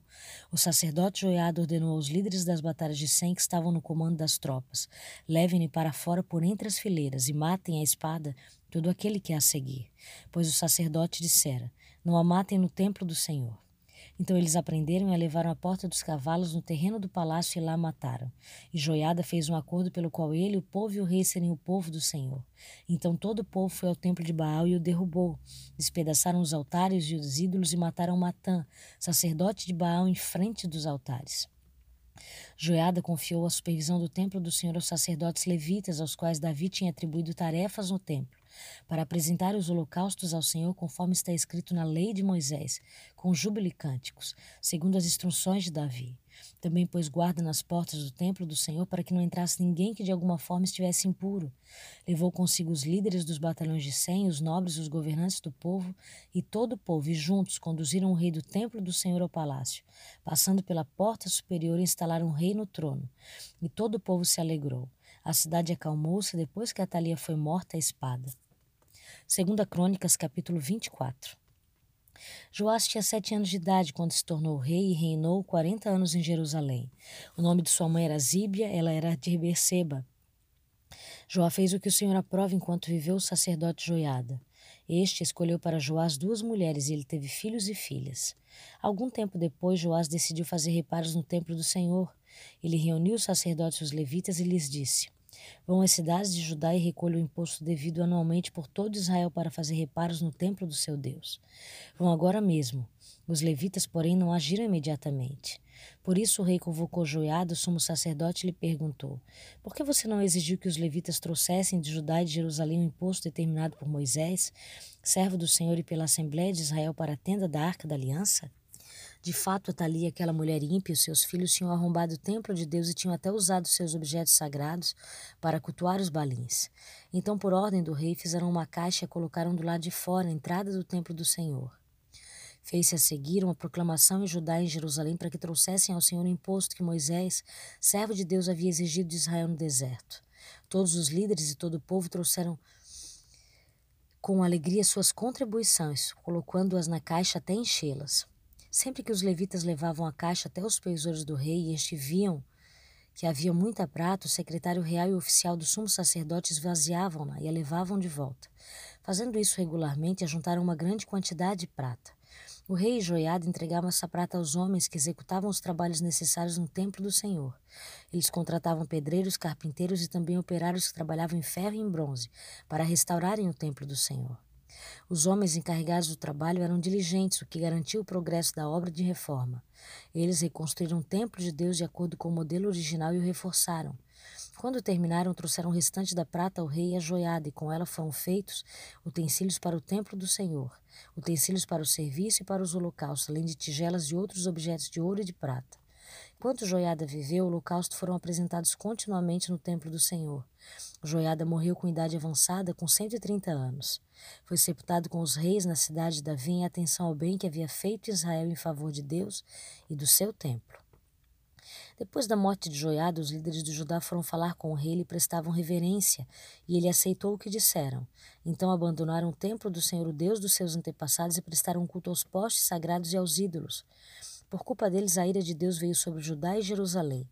Embora o Senhor tivesse enviado profetas ao povo para trazê-lo de volta para ele, e os profetas tivessem testemunhado contra eles, o povo não quis ouvi-los. Então o Espírito de Deus apoderou-se de Zacarias, filho do sacerdote Joiada. Ele se colocou diante do povo e disse: Isto é o que Deus diz. Por que vocês desobedecem aos mandamentos do Senhor? Vocês não prosperarão. Já que abandonaram o Senhor, ele os abandonará. Mas alguns conspiraram contra eles e, por ordem do rei, apedrejaram até a morte no pátio do templo do Senhor. O rei Joás não levou em conta que Joiada, pai de Zacarias, tinha sido bondoso com ele e matou o seu filho. E este, ao morrer, exclamou: Veja isto, ó Senhor, e faça justiça. Na virada do Senhor, o exército arameu marchou contra Joás, invadiu Judá e Jerusalém, matou todos os líderes do povo e enviou para Damasco ao seu rei tudo que o saqueou. Embora o exército arameu fosse pequeno, o Senhor entregou nas mãos dele um exército muito maior, por Judá ter abandonado o Senhor, o Deus dos seus antepassados. Assim o juízo foi executado sobre Joás. Quando os arameus foram embora, deixaram Joás seriamente ferido. Seus oficiais conspiraram contra ele porque ele tinha assassinado o filho do sacerdote Joiada e o mataram em sua cama. Assim ele morreu e foi sepultado na cidade de Davi, mas não nos túmulos do rei. Os que conspiraram contra ele foram Zabade, filho da Monita Simeate, e Jeuzadab, filha da Monita Sinsrite. Quanto a seus filhos, as muitas profecias a seu respeito e o relato da restauração do templo de Deus, tudo está escrito nas anotações dos livros dos filhos dos reis, e seu filho Amazias foi o seu sucessor. Segunda Crônicas, capítulo 25. Amazias tinha 25 anos de idade quando começou a reinar, e reinou 29 anos em Jerusalém. E o nome da sua mãe era Jeoadá de Jerusalém. E ele fez aquilo que era reto aos olhos do Senhor, mas não com um coração perfeito. Ora, sucedeu quando o reino lhe foi estabelecido que ele matou os seus servos que haviam assassinado o rei, o seu pai. Porém, ele não matou os seus filhos, mas fez como está escrito na lei, no livro de Moisés, onde o Senhor ordenou, dizendo: Os pais não morrerão pelos filhos, nem os filhos morrerão pelos pais, mas cada homem morrerá pelo seu próprio pecado. Além disso, Amazias reuniu Judá e fez dele capitões sobre milhares e capitões sobre centúrias, de acordo com a casa dos seus pais, por todo Judá e Benjamim. Ele os enumerou de vinte anos de idade para cima, e nele achou trezentos mil homens escolhidos, aptos para sair à guerra, que conseguiam manusear a lança e o escudo. Também de Israel ele contratou cem mil homens fortes e valentes por cem talentos de prata. Porém, um homem de Deus veio até ele, dizendo: Ó rei, não permitas que o exército de Israel vá contigo, porque o Senhor não está com Israel, a saber, com todos os filhos de Efraim. Porém, se tu quiseres ir, que vá, sede forte para a batalha. Deus te fará tombar diante do inimigo, pois Deus tem poder para socorrer e para lançar por terra. E Amazias disse o homem de Deus: Mas o que faremos dos cem talentos os quais dei ao exército de Israel? E o homem de Deus respondeu: O Senhor é capaz de te dar muito mais do que isso. Então Amazias separou o exército que veio até ele de Efraim para retornar para casa, porquanto a sua ira foi grandemente acendida contra Judá, e eles retornaram para casa em grande ira. E Amazias fortaleceu-se e conduziu o seu povo, e foram até o vale do Sal e feriram a dez mil dos filhos de Seir. e outros dez mil deixados vivos. Os filhos de Judá levavam consigo cativos e os trouxeram até o cume da rocha, e os lançaram abaixo do cume da rocha para que todos fossem quebrados em pedaços. Porém, os soldados do exército que Amazias enviou de volta, para que não fossem com ele à batalha, caíram sobre a cidade de Judá, desde Samaria até Bet-Oron, e feriram três mil delas, e tomaram muito despojo. Ora, sucedeu depois que Amazias chegou do massacre dos Emonitas, que ele trouxe os deuses dos filhos de Seir e os ergueu para serem os seus deuses, e se curvou diante deles e queimou incenso a eles. Porquanto a ira do Senhor foi acesa contra Amazias, e ele enviou-lhe um profeta, o qual lhe disse: Por que tens buscado os deuses do povo, os quais não puderam livrar o seu próprio povo da tua mão? E sucedeu que, enquanto ele falava, o rei disse: Ele fizeram-te por conselheiro do rei? Refreia-te, porque serias tu ferido? Então o profeta refreou-se e disse: Eu sei que Deus determinou te destruir porque fizeste isso e não atentaste ao meu conselho. Então Amazias, rei de Judá, tomou conselho e enviou Joás, o filho de Joacás, o filho de Jeú, rei de Israel, dizendo: Vem, vejamo-nos face a face. E Joás, o rei de Israel, mandou dizer a Amazias, o rei de Judá: O cardo que estava no Líbano mandou dizer ao cedro que estava no Líbano: Dá a tua filha como esposa para o meu filho. E ali passava um animal selvagem que estava no Líbano e pisoteou o cardo.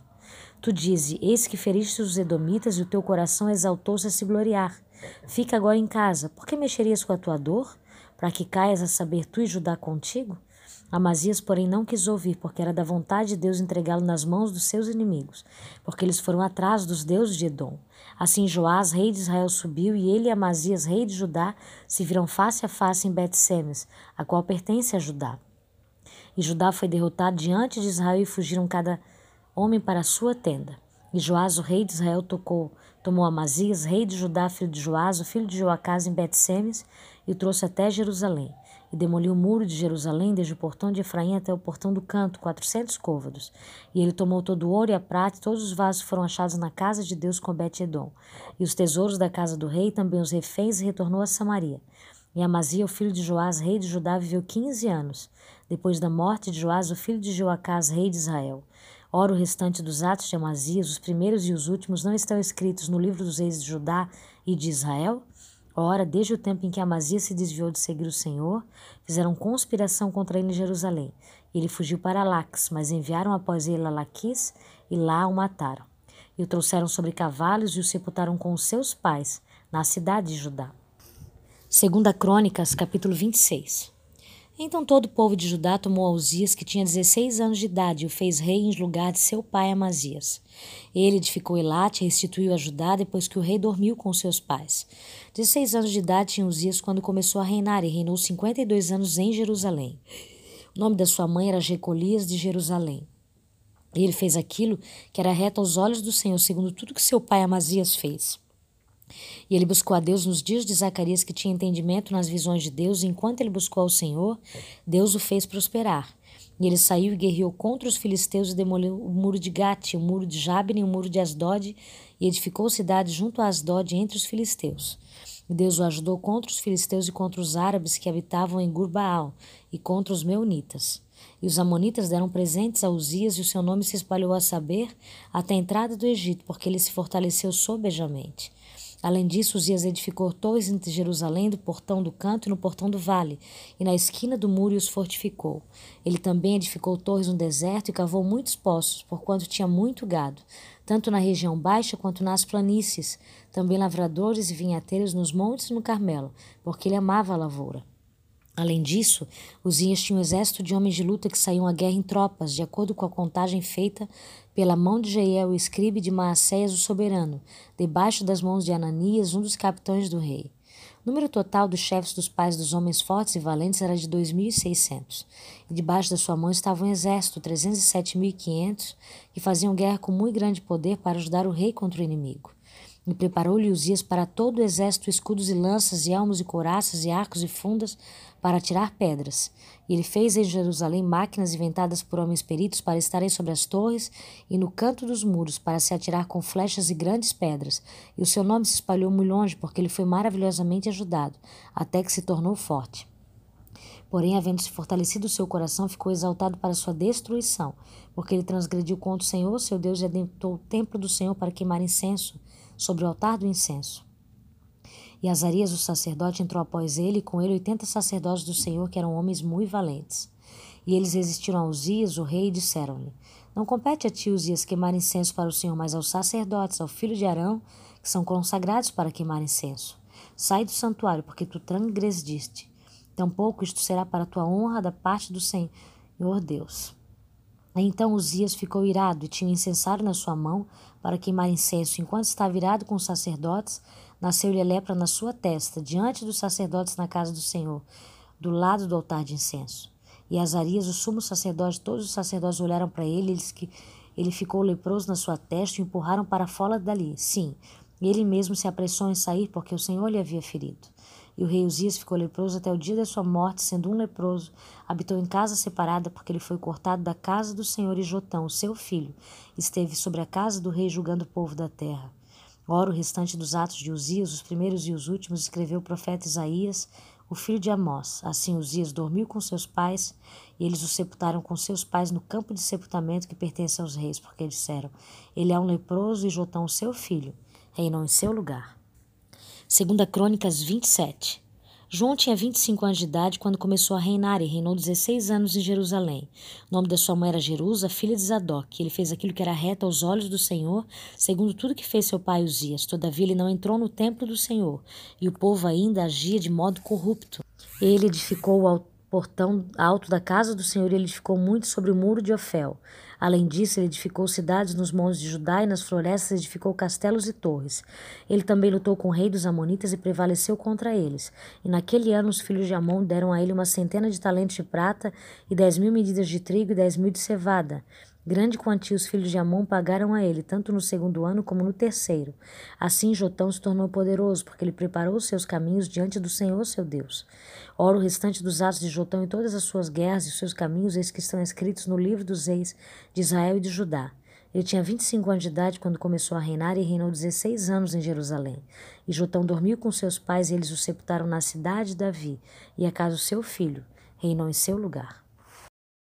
Segunda Crônicas, capítulo 28. Acás tinha 20 anos de idade quando começou a reinar e reinou 16 anos em Jerusalém. Mas ele não fez aquilo que era reto aos olhos do Senhor seu Deus, como Davi, o seu pai, porque andou nos caminhos do rei de Israel e fez também imagens derretidas para os balins. Além disso, ele queimou incenso no vale do filho de Inol e queimou seus filhos no fogo, segundo as abominações dos pagãos, os quais o Senhor havia expulsado de diante dos filhos de Israel. Ele também sacrificou e queimou incenso nos lugares altos e nos outeiros debaixo de toda a árvore verde, porquanto o Senhor seu Deus o entregou nas mãos do rei da Síria. E eles o feriram e levaram consigo uma grande multidão de cativos e os trouxeram a Damasco. E ele também foi entregue na mão do rei de Israel, que o feriu com um grande massacre.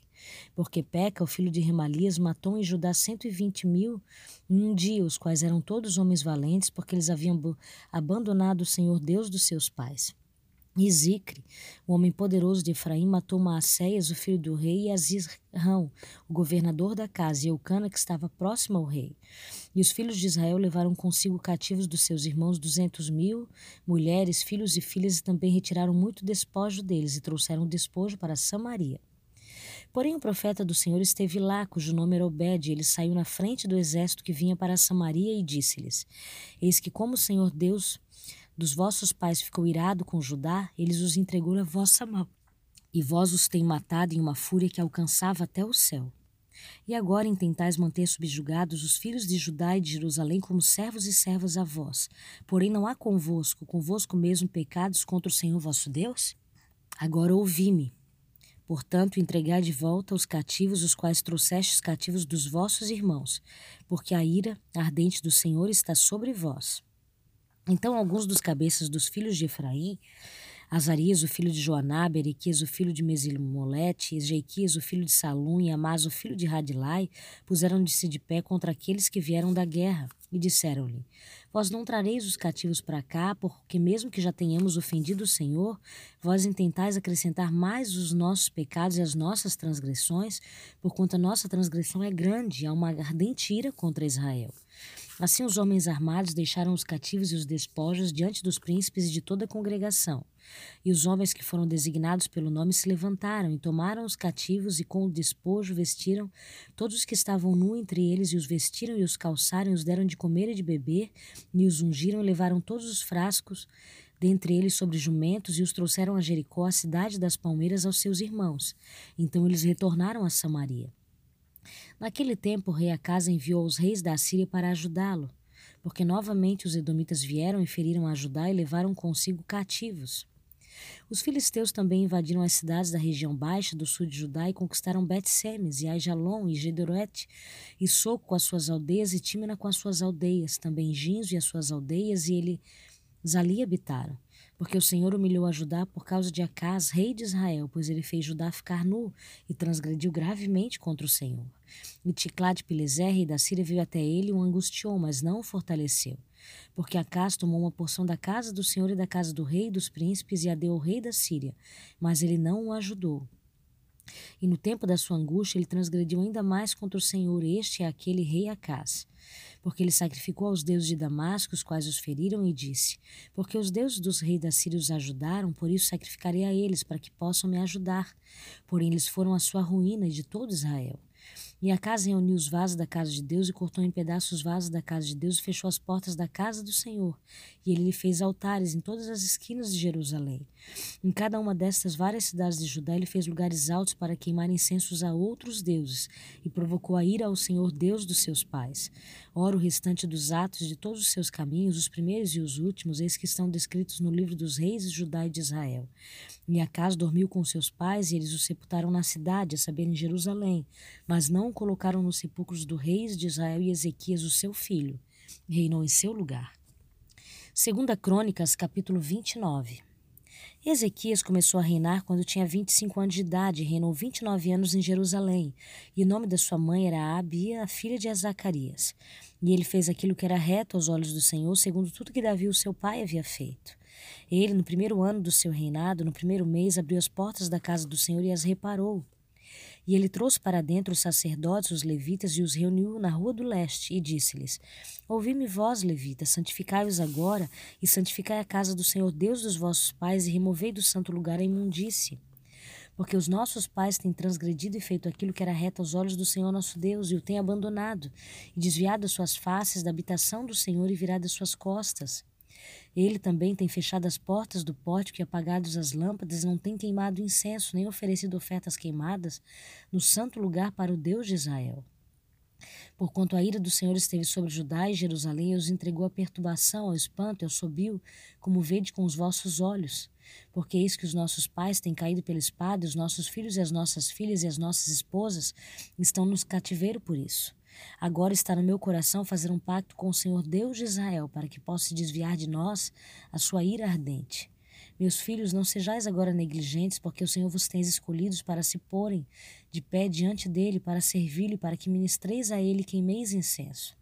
Então se levantaram os levitas, Maate, o filho de Amassai, Joel, filho de Azarias, dos filhos dos Coatitas, dos filhos de Merari, Quis, o filho de Abdi, Azarias, o filho de Gelael, e dos Gersonitas, Joá, o filho de Zima, e Éden, o filho de Joá. E dos filhos de Elisafá, Ziri e Jeiel, e dos filhos de Asaf, Zacarias e Matanias, e dos filhos de Emã, Jeiel e Simei, e dos filhos de Gedudom, Semaias e Uziel. E eles reuniram seus irmãos e se santificaram e vieram de acordo com o mandato do rei pelas palavras do Senhor para purificar a casa do Senhor. E os sacerdotes entraram na parte inferior da casa do Senhor para purificá-la, e trouxeram para fora toda a imundície que encontraram no templo do Senhor até o átrio da casa do Senhor. E os levitas a tomaram para lançar ao ribeiro de Cedron. Ora, eles começaram a santificar no primeiro dia do primeiro mês, no oitavo dia do mês chegaram ao pórtico do Senhor. Assim santificaram a casa do Senhor em oito dias, e no décimo sexto dia do primeiro mês eles terminaram. Então eles adentraram a Ezequias, o rei, e disse, disseram, Limpamos toda a casa do Senhor e o altar da oferta queimada com todos os seus vasos e a mesa do pão da proposição com todos os seus vasos. Além disso, todos os vasos quais o rei Zacás no seu reino lançou fora na sua transgressão, nós preparamos e santificamos, e eis que eles estão diante do altar do Senhor. Então o rei Ezequias levantou-se cedo e reuniu os governantes da cidade e subiu até a casa do Senhor. E eles trouxeram sete novilhos, e sete carneiros, e sete cordeiros, e sete bodes, para uma oferta pelo pecado em favor do reino e do santuário de Judá. E ele ordenou aos sacerdotes, aos filhos de Arão, que os oferecessem sobre o altar do Senhor. Assim eles mataram os novilhos e os sacerdotes receberam sangue os aspergiram sobre o altar, de modo semelhante. Quando terminaram de matar os carneiros, eles aspergiram sangue sobre o altar. Também mataram os cordeiros e aspergiram sangue sobre o altar. E trouxeram diante do rei e da congregação os odes para oferta pelo pecado e impuseram as suas mãos sobre eles. E os sacerdotes os mataram e com seu sangue eles fizeram expiação sobre o altar para reconciliar todo Israel, porque o rei ordenara que a oferta queimada e a oferta pelo pecado fossem feitas por todo Israel. E ele pôs os levitas na casa do Senhor com símbolos, com saltérios e com harpas, de acordo com o mandamento de Davi e de Gade, o vidente do rei de Natão, profeta, porque assim foi o mandamento do Senhor pelos seus profetas. E os levitas puseram-se em pé com os instrumentos de Davi e os sacerdotes com as trombetas. E Ezequias ordenou que se oferecesse oferta queimada sobre o altar. E quando começou a oferta queimada, começou também o cântico do Senhor com as trombetas e com os instrumentos ordenados por Davi, rei de Israel. E toda a congregação adorou, e os cantores cantavam, e as trombetas soavam, e tudo isso continuou até que a oferta queimada foi terminada. E quando eles terminaram a oferta, o rei e todos os que estavam presentes com ele se curvaram e adoraram. Além disso, o rei Ezequias e os príncipes ordenaram aos levitas que cantassem louvor ao Senhor com as palavras de Davi e de Asaf o vidente. E eles cantaram louvores com alegria e curvaram as suas cabeças e adoraram. Então Ezequias respondeu e disse: Agora tende vós consagrado ao Senhor, aproximai-vos e trazei sacrifícios e ofertas de gratidão para a casa do Senhor. E a congregação trouxe sacrifícios e ofertas de gratidão, e todos os que estavam livres de coração trouxeram as ofertas queimadas. E o número das ofertas queimadas, os quais a congregação trouxe, foi de setenta novilhos, cem carneiros e duzentos cordeiros. Todos estes eram para uma oferta queimada ao Senhor. E as coisas consagradas foram seiscentos bois e três mil ovelhas. Porém, os sacerdotes eram pouquíssimos, de modo que não conseguiram esfolar todas as ofertas queimadas, porquanto seus irmãos, os levitas, ajudaram-lhes até que a obra foi terminada e até que outros sacerdotes se santificaram, porque os levitas eram mais retos de coração para se santificarem do que os sacerdotes. E também as ofertas queimadas foram em abundância, com a gordura das ofertas de paz e as ofertas de bebida para cada oferta queimada. Assim o serviço da casa do Senhor foi posto em ordem, e Ezequias e todo o povo se alegraram por causa daquilo que Deus tinha preparado para o povo, porque subitamente se fez esta obra. Segunda Crônicas, capítulo 30. E enviou Ezequias por todo Israel e Judá, e também escreveu cartas a Efraim e a Manassés para que eles viessem à casa do Senhor em Jerusalém para celebrar a Páscoa ao Senhor Deus de Israel, porque o rei havia tomado conselho com seus príncipes e com toda a congregação em Jerusalém para celebrar a Páscoa no segundo mês, porquanto eles não puderam guardá-la naquele tempo, porque os sacerdotes não haviam se santificado suficientemente, nem o povo havia se reunido em Jerusalém. E isto agradou ao rei e a toda a congregação. Assim, eles estabeleceram um decreto para fazer proclamação por todo Israel, desde Berseba até Dan, para que viessem celebrar a Páscoa ao Senhor. Deus de Israel em Jerusalém, porque em muito tempo não haviam feito isso do tal modo que estava escrito. Assim foram os mensageiros com as cartas do rei e dos seus príncipes por todo Israel e Judá, e de acordo com o mandamento do rei, dizendo: Vós, filhos de Israel, tornai-vos novamente ao Senhor, Deus de Abraão, Isaque e Israel, e ele retornará aos remanescentes de vós que escapaste das mãos do rei da Síria. E não sejais como vossos pais e como os vossos irmãos, os quais transgrediram contra o Senhor Deus dos seus pais, que por isso entregou-lhes a desolação como vós vedes. Agora não endureçais o vosso pescoço como os vossos pais foram, mas rendei-vos ao Senhor e entrai no seu santuário, o qual ele santificou para sempre, servi ao Senhor vosso Deus, para que a ardência da sua ira possa se desviar de vós. Porque, se voltardes ao Senhor, os vossos irmãos e os vossos filhos acharão compaixão diante daqueles que os levam cativos, de modo que eles adentrarão novamente esta terra. Porque o Senhor vosso Deus é gracioso e misericordioso, e não desviará a sua face de vós, caso vos retorneis a eles. Assim, os mensageiros passaram de cidade em cidade pela região de Efraim e Manassés, chegando até Zebulon. Porém, riram ao escárnio e zombaram deles. Todavia, alguns de Azer, de Manassés e de Zebulon se humilharam e vieram a Jerusalém. Também Judá esteve a mão de Deus para dar-lhes um coração para fazerem o mandamento do rei e dos príncipes pela palavra do Senhor. E ali em Jerusalém se reuniu muito povo para celebrar a dos pães sem fermento no segundo mês, uma congregação muito grande. E levantaram-se e removeram os altares que estavam em Jerusalém, e todos os altares para incenso eles removeram e os lançaram no ribeiro de Cedron.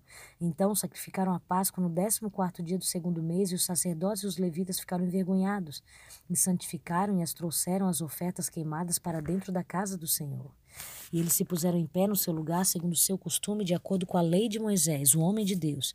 E os sacerdotes aspergiram sangue e receberam das mãos dos levitas porque havia muitos na congregação que não estavam santificados. Por isso os levitas tinham o encargo, o encargo do sacrifício das Páscoas por todo aquele que não estava limpo, para santificá-los ao Senhor.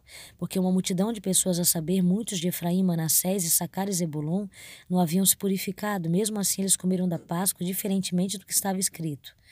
Porém, Ezequias orou por eles, dizendo: o Senhor, que é bom, perdoa todo aquele que prepara o seu coração para buscar a Deus. O Senhor, Deus dos seus pais, embora ele não esteja limpo de acordo com a purificação do santuário. E o Senhor atentou a Ezequias e curou o povo. E os filhos de Israel que estavam presentes em Jerusalém celebraram a festa dos pães sem fermento por sete dias, com grande júbilo. E os levitas e os sacerdotes louvaram ao Senhor dia após dia, cantando ao Senhor ao som de instrumentos audissoantes. E Ezequias falou de um jeito consolador a todos os levitas que ensinavam bom conhecimento do Senhor. E eles comeram ao longo de toda a festa sete dias, oferecendo ofertas de paz e fazendo confissão ao Senhor Deus dos seus pais. E toda a assembléia tomou conselho para celebrar outros sete dias, e celebraram outros sete dias com júbilo. Porque Ezequias, rei de Judá, deu à congregação mil novilhos e sete mil ovelhas, e os príncipes deram à congregação mil novilhos e dez mil ovelhas, e um grande número de sacerdotes santificou. E toda a congregação de Judá, com os sacerdotes e os levitas, e toda a congregação que saiu de Israel, os estrangeiros que saíram da terra de Israel, os que habitavam em Judá, regozijaram-se. Assim houve um grande júbilo em Jerusalém, porque desde o tempo de Salomão, filho de Davi, rei de Israel, não havia algo semelhante em Jerusalém.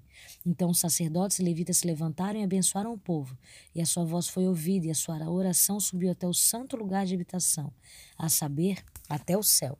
Segunda Crônicas, capítulo 31. Ora, quando tudo isso estava terminado, todo Israel que esteve presente saiu para as cidades de Judá, e quebrou as imagens e pedaços, e cortou os bosques, e lançou abaixo os lugares altos, e os altares de todo Judá e Benjamim, e Efraim, e também em Manassés, até que destruíram por completo todos eles. Então todos os filhos de Israel retornaram, cada homem à sua possessão, às suas próprias cidades. E Ezequias indicou as turmas dos sacerdotes e dos levitas segundo as suas turmas, cada homem, de acordo com o seu serviço, os sacerdotes e os levitas para as ofertas queimadas e para as ofertas de paz, para ministrarem, para darem graças e para louvarem nos portões da tenda do Senhor. Também estabeleceu a porção da fazenda do rei para os holocaustos, para as ofertas queimadas da manhã e da tarde, para as ofertas queimadas do Shabás das luas novas e para as festas marcadas como está escrito na lei do Senhor. Além disso, ele ordenou ao povo que habitava em Jerusalém que desse a porção dos sacerdotes e dos levitas para que eles pudessem se dedicar à lei do Senhor. E tão logo o mandamento se espalhou, os filhos de Israel trouxerem abundância, as primícias do milho, vinho azeite do mel e de tudo que crescia no campo, e o dízimo de todas as coisas trouxeram eles em abundância. E acerca dos filhos de Israel e de Judá, que habitavam nas cidades de Judá, eles também trouxeram o dízimo dos bois e das ovelhas e o dízimo das coisas santas, as quais foram consagradas ao Senhor seu Deus, e as depositaram em montões. No terceiro mês, eles começaram a lançar o fundamento dos montões e as terminaram no sétimo mês.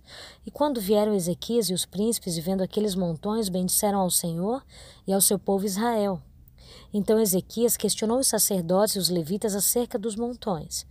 E Azarias, o sumo sacerdote da casa de Zadok, respondeu-lhe: Como o povo começou a trazer as ofertas para dentro da casa do Senhor, temos tido o suficiente para comer. E temos deixado sobra, porque o Senhor tem abençoado o seu povo e tem sobrado esta grande provisão. Então Ezequias ordenou que se preparassem câmaras na casa do Senhor e eles a prepararam, e trouxeram fielmente as ofertas e os dízimos e as coisas consagradas, sobre as quais Conanias, o levita, era governador, e Simei, o seu irmão, era o próximo. Jeiel e Azarias e Naate, Azael e Jerimote, Josadab, Eliel e Ismaquias e Maate e Benai eram supervisores sobre a mão de Conanias e Simei o seu irmão sobre o comando de Ezequias o rei e Azarias o soberano da casa de Deus. E Corel, filho de Imina, o levita, o porteiro do lado leste, estava sobre as ofertas voluntárias a Deus para distribuir as oblações do Senhor e as coisas santíssimas. E próximo a ele estavam Éden, Miniamim, Jesuá, Semaias, Amarias e Secanias, nas cidades dos sacerdotes, nos seus ofícios designados, para dar aos seus irmãos, segundo as suas turmas, tanto aos grandes como aos pequenos, além do que estavam contados pela genealogia dos homens da idade de três anos para cima a todos os que entravam na casa do Senhor a sua porção diária pelo seu ministério nas suas guardas, segundo as suas turmas, tanto a genealogia dos sacerdotes, segundo a casa de seus pais, e dos levitas de vinte anos de idade em diante nos seus encargos, segundo as suas turmas, e a genealogia de todos os seus pequenos, as suas esposas, os seus filhos e suas filhas, por toda a congregação, porque no seu ofício designado eles se santificavam nas coisas consagradas. Também para os filhos de Arão, os sacerdotes, os quais estavam nos campos dos arredores das cidades, em cada uma das várias cidades, os homens que foram designados por nome, para dar porções a todos os homens entre os sacerdotes e a todos que eram considerados pelas genealogias entre os levitas. E assim fez Ezequias em todo Judá e operou aquilo que era bom e reto e verdade diante do Senhor seu Deus, em toda a obra que ele começou no serviço da casa de Deus, na lei e nos mandamentos, para buscar o seu Deus, ele fez de todo o seu coração e prosperou. Segunda Crônicas, capítulo 32.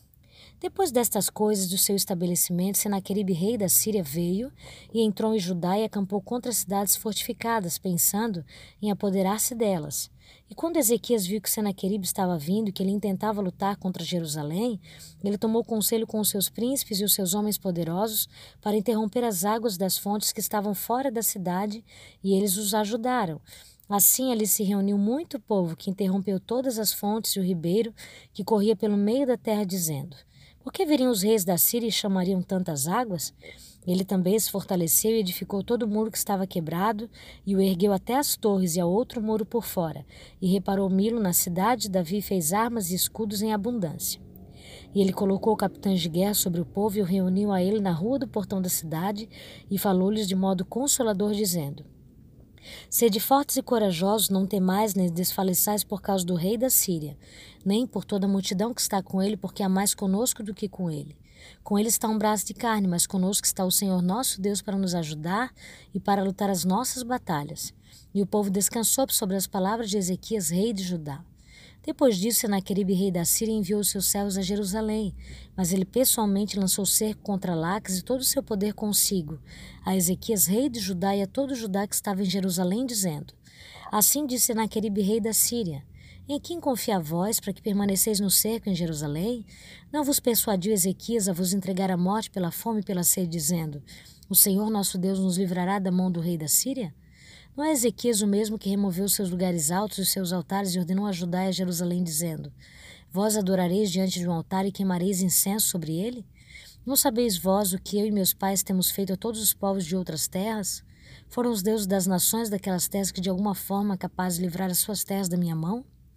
Quem dentre todos os deuses daquelas nações que meus pais destruíram que pôde livrar o seu povo da minha mão, para que vosso Deus vos possa livrar da minha mão? Agora, portanto, que Ezequias não vos engane, nem vos persuada dessa maneira, nem tampouco acredite nele, porque nenhum Deus de nação ou reino algum foi capaz de livrar o seu povo da minha mão e da mão dos meus pais, quanto menos vos livrará da minha mão o vosso Deus. E os seus servos falaram ainda mais contra o Senhor Deus e contra o seu servo Ezequias. E ele também escreveu cartas para repreender o Senhor Deus de Israel e para falar contra ele, dizendo: Assim como os deuses das nações de outras terras não livraram o seu povo da minha mão, também os deuses de Ezequias não livrará o seu povo da minha mão. Então eles gritaram com voz alta na língua dos judeus para o povo de Jerusalém que estava sobre o muro, para amedrontá-los e perturbá-los para que eles pudessem tomar a cidade. E eles falaram contra o Deus de Jerusalém como contra os deuses do povo da terra, os quais eram obra das mãos de homem. E o rei Ezequias e o profeta Isaías, filho de Amós, oraram para esta casa e clamaram ao céu.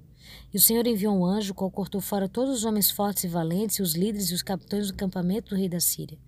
Então ele retornou com vergonha na face à sua própria terra. E quando ele entrou na casa do seu Deus, aqueles que saíram das suas próprias entranhas o mataram ali com a espada. Assim o Senhor salvou Ezequiel, os habitantes de Jerusalém, da mão de Senaqueribe, rei da Síria, e da mão de todos os outros, e os guiou por todos os lados. E muitos trouxeram a Jerusalém presentes ao Senhor e presentes para Ezequias, rei de Judá, de modo que ele foi magnificado aos olhos de todas as nações dali em diante. Naqueles dias, Ezequias ficou enfermo para a morte, orou ao Senhor que lhe falou e deu-lhe o sinal. Porém, Ezequias não retribuiu segundo o benefício feito a ele, porque o seu coração ficou exaltado, portanto, ouvira sobre ele sobre Judá e Jerusalém. Não obstante, Ezequias se humilhou por causa do orgulho de seu coração, tanto ele como os habitantes de Jerusalém, de modo que a ira do Senhor não veio sobre eles no dia de Ezequias.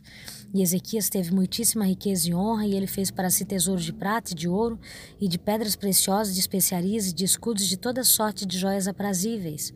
Também celeiros para o incremento do milho e vinho, do azeite, estábulos para todo tipo de animais e apriscos para os rebanhos. Além disso, ele providenciou para si cidades e possessões de rebanho e gado em abundância, porque Deus lhe tinha dado muitíssima riqueza. Também o mesmo Ezequias interrompeu o curso das águas da parte alta de Gion e a fez descer diretamente para o lado oeste da cidade de Davi. E Ezequias prosperou em todas as suas obras. Todavia, nos negócios dos embaixadores do príncipe da Babilônia, que o enviaram para investigar acerca da maravilha que era feita na terra, Deus o abandonou para prová-lo, para que ele pudesse conhecer tudo o que estava no seu coração. Ora, o restante dos atos de Ezequias e a sua bondade, esses que estão escritos na visão de Isaías o profeta e o filho de Amós no livro dos reis de Judá e de Israel. E Ezequias dormiu com os seus pais e o sepultaram no principal dos sepulcros dos filhos de Davi. E todo Judá e os habitantes de Jerusalém lhe prestaram honra na sua morte. E Manassés, o seu filho, reinou em seu lugar. Segunda Crônicas 33 Manassés tinha 12 anos de idade quando começou a reinar e reinou 55 anos em Jerusalém. Mas fez aquilo que era mal aos olhos do Senhor, semelhante às abominações dos pagãos, os quais o Senhor tinha expulsado de diante dos filhos de Israel. Porque ele voltou a edificar os lugares altos, os quais Ezequiel, seu pai, tinha destruído, e ergueu os altares para os balins, e fez bosques, e adorou toda a hoste do céu, e o serviu. E também edificou altares na casa do Senhor, dos quais o Senhor havia dito: Em Jerusalém estará o meu nome para sempre. E ele edificou altares para toda a hoste do céu nos dois pátios da casa do Senhor. E ele fez com que os seus filhos passassem pelo fogo no vale do filho de Non. Também praticou augurios e usou encantamentos e usou feitiçaria e lidou com o espírito familiar, com feiticeiros. Ele operou muito mal aos olhos do Senhor para provocá-los à ira. E ele colocou uma imagem esculpida, o ídolo que ele havia feito na casa de Deus, do qual Deus havia dito para Davi e para Salomão, o seu filho. Nesta casa em Jerusalém, a qual eu tenho escolhido diante de todas as tribos de Israel, colocarei o meu nome para sempre. Tampouco voltarei a remover o meu pé de Israel da terra que indiquei aos vossos pais, para que eles atendam a tudo o que eu lhes tenho ordenado, de acordo com toda a lei, com os estatutos e as ordenanças, pela mão de Moisés. Assim Manafés fez com que Judá e os habitantes de Jerusalém errassem e fizessem pior do que os pagãos, os quais o Senhor tinha destruído diante dos filhos de Israel. E o Senhor falou a Manassés e ao seu povo, mas eles não quiseram ouvir porquanto o Senhor trouxe sobre eles os capitães do exército do rei da Síria, os quais tiraram Manassés do meio dos espinhos e os ataram com grilhões e o carregaram para a Babilônia.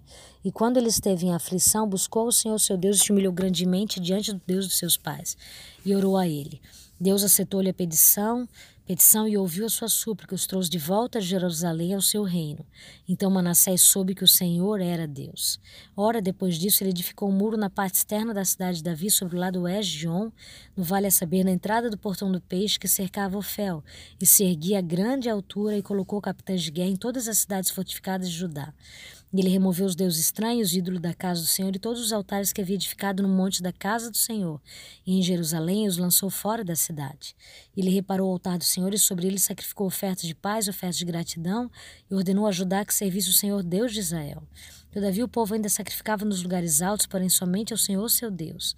Ora, o restante dos atos de Manassés e a sua oração ao seu Deus e as palavras dos videntes que falaram com ele, em nome do Senhor, Deus de Israel, eis que estão escritos no livro dos reis de Israel. Também a sua oração e como Deus foi clamado por ele todos os seus pecados e sua transgressão, e os lugares nos quais ele edificou lugares altos e ergueu bosques e imagens esculpidas antes de ser humilhado, eis que estão escritos entre os dizeres dos videntes. Assim Manassés dormiu com seus pais o sepultaram na sua própria casa, e Amon, seu filho, reinou em seu lugar. Amon tinha 22 anos de idade quando começou a reinar e reinou dois anos em Jerusalém. Porém, ele fez aquilo que era mau aos olhos do Senhor, como fez Manassés, seu pai. Porque Amon sacrificou a todas as imagens esculpidas que Manassés, o seu pai, havia feito e as serviu. E não se humilhou diante do Senhor como Manassés, o seu pai, havia se humilhado. Porém, Amon transgrediu mais e mais, e os seus servos conspiraram contra ele e o mataram na sua própria casa. Porém, o povo da terra matou todos aqueles que haviam conspirado contra o rei Amon, e o povo da terra fez de Josias o seu filho, rei no seu lugar. Segunda Crônicas 34 Josias tinha oito anos de idade quando começou a reinar, e reinou em Jerusalém trinta e um anos. E ele fez aquilo que era reto aos olhos do Senhor e andou em, em todos os caminhos de Davi, o seu pai, e não se inclinou nem para a direita nem para a esquerda. Porque no oitavo ano do seu reinado, enquanto ele era ainda jovem, começou a buscar o Deus de Davi, o seu pai. E no décimo segundo ano começou a purificar a Judá, Jerusalém, dos lugares altos, dos bosques e das imagens esculpidas e das imagens derretidas.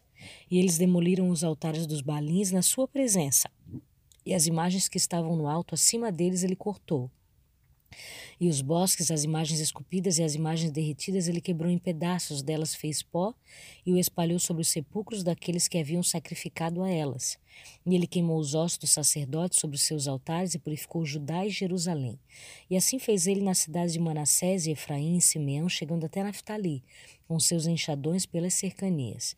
E quando ele demoliu os altares e os bosques, e reduzindo a pó as imagens esculpidas e cortado todos os ídolos por toda a terra de Israel, ele retornou a Jerusalém.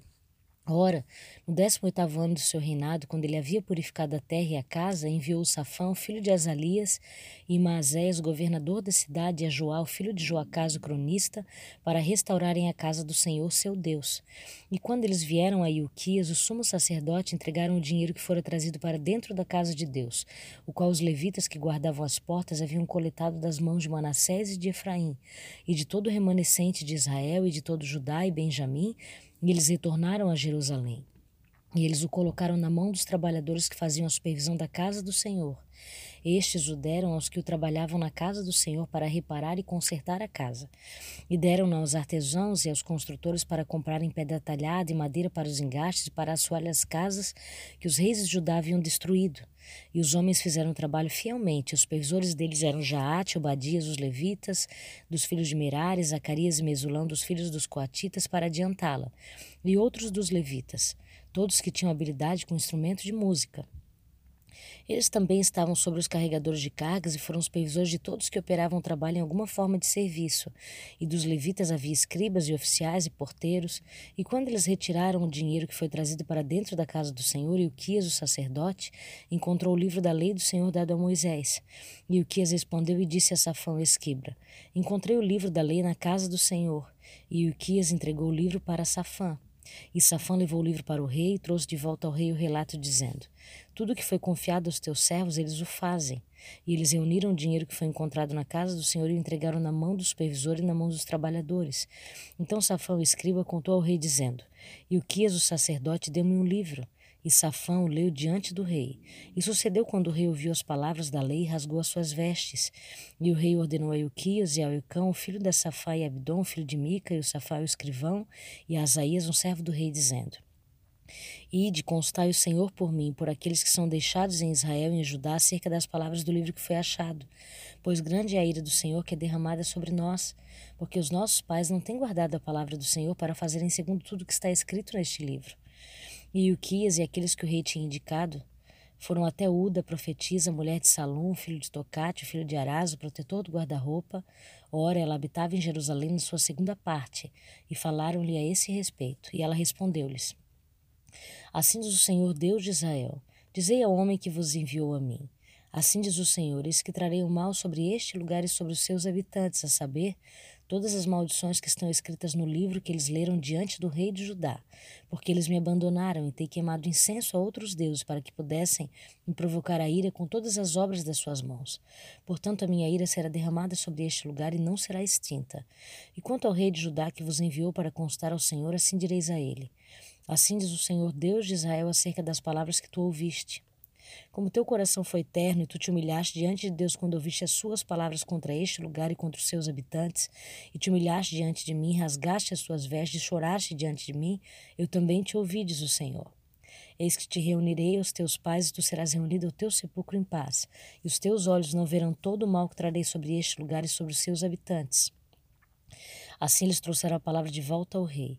Então o rei enviou e reuniu todos os anciãos de Judá e de Jerusalém.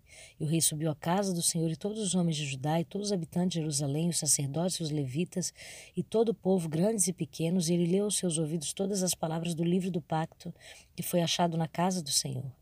E o rei se pôs de pé em seu lugar e fez um pacto diante do Senhor para andarem segundo o Senhor, para guardarem os seus mandamentos e os seus testemunhos e os seus estatutos de todo o seu coração e de toda a sua alma, para cumprirem as palavras do pacto que estão escritas neste livro. E ele fez com que todos os que estavam presentes em Jerusalém e Benjamim se pusessem em pé diante dele. E os habitantes de Jerusalém fizeram o segundo pacto de Deus, o Deus dos seus pais.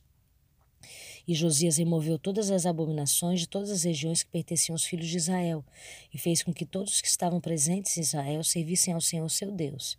E todos os seus dias eles não se afastaram de seguir ao Senhor, o Deus dos seus pais. Segunda Crônicas 35 Além disso, Josias celebrou a Páscoa ao Senhor em Jerusalém, e eles mataram o cordeiro no décimo quarto dia do primeiro mês. E ele pôs os sacerdotes nos seus encargos e os animais no serviço da casa do Senhor, e disse aos levitas que ensinavam a todo Israel, os quais eram consagrados ao Senhor. Ponde a arca santa na casa que Salomão, filho de Davi, rei de Israel, edificou. Ela não será uma carga sobre os vossos ombros. Servi agora ao Senhor vosso Deus e o seu povo Israel e preparai-vos pelas casas dos vossos pais, segundo as vossas turmas, de acordo com o escrito de Davi, rei de Israel, e de acordo com o escrito de Salomão, seu filho.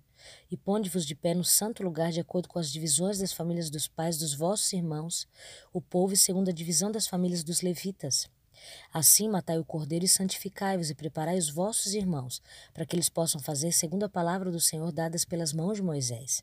E Josias deu ao povo e a todos os que estavam presentes cordeiros e cabritos dos rebanhos, ao número de trinta mil, todos para as ofertas da Páscoa e três mil novilhos, estes eram da fazenda do rei.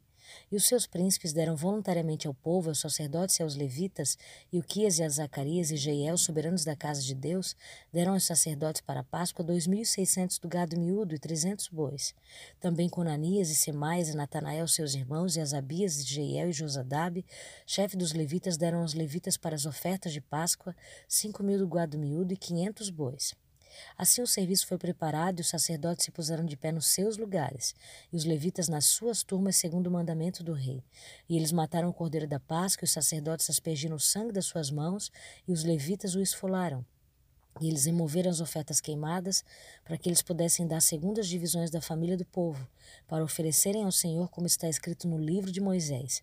E assim eles fizeram com os bois. E eles assaram o cordeiro com fogo, de acordo com a ordenança, mas as outras ofertas santas cozeram em potes, em caldeirões, em panelas e prontamente as dividiram entre todo o povo. E posteriormente eles prepararam para si mesmos e para os sacerdotes, porque os sacerdotes, os filhos de Arão, estavam ocupados em oferecer as ofertas queimadas e da gordura até a noite, por isso os levitas prepararam para si e para os sacerdotes os filhos de Arão, e os cantores, os filhos de Asaf, estavam nos seus lugares, de acordo com o mandamento de Davi, de Asaf, de Emã e de Gedudom, vidente do rei, e os porteiros serviam em todos os portões. Eles não podiam ser retirados do seu serviço porque os seus irmãos levitas preparavam para eles. Assim, todo o serviço do Senhor foi preparado no mesmo dia, para celebrar a Páscoa e para oferecer ofertas queimadas sobre o altar do Senhor, de acordo com o mandamento do rei Josias. E os filhos de Israel que estavam presentes celebraram a Páscoa naquele tempo, e a festa dos pães sem fermento sete dias. E não houve Páscoa semelhante àquela guardada em Israel desde os dias de Samuel o profeta. E nenhum dos reis de Israel celebraram uma Páscoa como Josias guardou, com os sacerdotes, levitas e todo Judá e Israel que estiveram presentes, e os habitantes de Jerusalém. No décimo oitavo ano do reinado de Josias foi esta Páscoa guardada. Depois de tudo isso, quando Josias havia preparado o templo, subiu Neco, rei do Egito, para lutar contra Carqueme junto ao Eufrates, e Josias saiu-lhe ao encontro. Porém, ele lhe enviou embaixadores, dizendo: Que tenho eu contigo, rei de Judá? Não venho contra ti neste dia, mas contra a casa a qual tenho guerra, porque Deus ordenou que me apressasse. Refrete de te intrometeres com Deus, que está comigo, e não suceda que ele te destrua. Todavia Josias não quis desviar a sua face dele, mas disfarçou-se para que pudesse lutar com ele e não atentou às palavras de Neco, oriundas da boca de Deus, e veio para lutar no vale de Megido. E os arqueiros atiraram contra o rei Josias, e o rei disse aos seus servos: Tirai-me daqui, porque estou gravemente ferido. Portanto, seus servos o tiraram da carruagem e puseram na segunda carruagem que ele tinha, e o trouxeram para Jerusalém, e ele morreu, e foi sepultado em um dos sepulcros dos seus pais. E todo Judá e Jerusalém prantearam por Josias. E Jeremias lamentou por Josias. Todos os cantores e as cantoras falavam de Josias nas suas lamentações até este dia. E lhe fizeram uma ordenança em Israel, e eis que eles estão escritos nas lamentações. Ora, o restante dos atos de Josias e a sua bondade, de acordo com aquilo que estava escrito na lei do Senhor e os seus atos, os primeiros e os últimos, eis que estão escritos no livro dos reis de Israel e de Judá. Segunda Crônicas, capítulo 36. Então o povo da terra tomou a Joacás, o filho de Josias, e fez rei no lugar de seu pai em Jerusalém. Joacás tinha 23 anos de idade quando começou a reinar e reinou três meses em Jerusalém. E o rei do Egito os depois em Jerusalém condenou a terra com uma centena de talentos de prata e um talento de ouro. E o rei do Egito fez de Eliaquim, o seu irmão, rei sobre Judá e Jerusalém, e mudou o seu nome para Joaquim. Neco tomou Joacás, o seu irmão, e o levou para o Egito. Joaquim tinha 25 anos de idade quando começou a reinar e reinou 11 anos em Jerusalém. E fez aquilo que era mal aos olhos do Senhor, seu Deus. Contra ele subiu Nabucodonosor, rei da Babilônia, e o prendeu em grilhões para levá-lo à Babilônia. Nabucodonosor também levou os vasos da casa do Senhor para a Babilônia e o pôs no seu templo em Babilônia. Ora, o restante dos atos de Joaquim, as suas abominações que ele fez e aquilo que foi achado nele, eis que estão escritos no livro dos reis de Israel e de Judá. E Joaquim, o seu filho, reinou em seu lugar. Joaquim tinha 18 anos de idade quando começou a reinar e reinou três meses e dez dias em Jerusalém. Fez aquilo que era mal aos olhos do Senhor. E quando o ano estava expirado, o rei Nabucodonosor mandou trazê-lo a Babilônia com os formosos vasos da casa do Senhor, e fez de Zedequias o seu irmão rei sobre Judá e Jerusalém. Zedequias tinha 21 anos de idade quando começou a reinar e reinou 11 anos em Jerusalém. E ele fez aquilo que era mal aos olhos do Senhor seu Deus e não se humilhou diante de Jeremias o profeta, falando da boca do Senhor. E ele também se rebelou contra o rei Nabucodonosor, que lhe havia feito jurar por Deus. Mas ele enrijeceu o seu pescoço e endureceu o seu coração para não se voltar ao Senhor Deus de Israel. Além disso, todos os chefes dos sacerdotes e os povos transgrediram muitíssimo segundo todas as abominações dos pagãos e poluíram a casa do Senhor a qual ele havia consagrado em Jerusalém.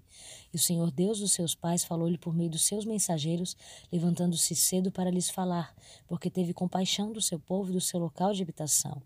Eles, porém, zombaram dos mensageiros de Deus e desprezaram as suas palavras, e abusaram dos seus profetas até que a ira do Senhor se levantou contra o seu povo, até que não houve mais remédio. Portanto, trouxe sobre eles o rei dos caldeus que mataram seus moços com a espada na casa do seu santuário, não tiveram compaixão nem do moço nem da virgem, nem do ancião e nem daquele que se curvava pela idade. Ele lhes entregou todos na sua mão. E todos os vasos da casa de Deus, grandes e pequenos, e os tesouros da casa do Senhor, e os tesouros do rei e dos seus príncipes, trouxe eles todos para a Babilônia, e queimaram a casa de Deus, demoliram o muro de Jerusalém, queimaram todos os seus palácios com fogo, e destruíram todos os seus vasos formosos. E aqueles que haviam escapado da espada, ele levou consigo para a Babilônia e tornaram-se seus servos, e dos seus filhos até o império do reino da Pérsia. Para se cumprir a palavra do Senhor pela boca de Jeremias, até que a terra houvesse desfrutado o seu Shabás, pois enquanto ela já havia desolada, guardava o Shabás para cumprir setenta anos.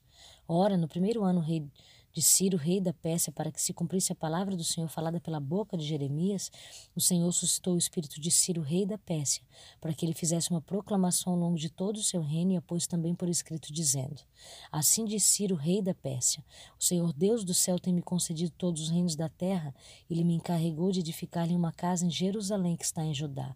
Quem há entre vós, de todo o seu povo? O Senhor seu Deus seja com ele, e deixa-o subir.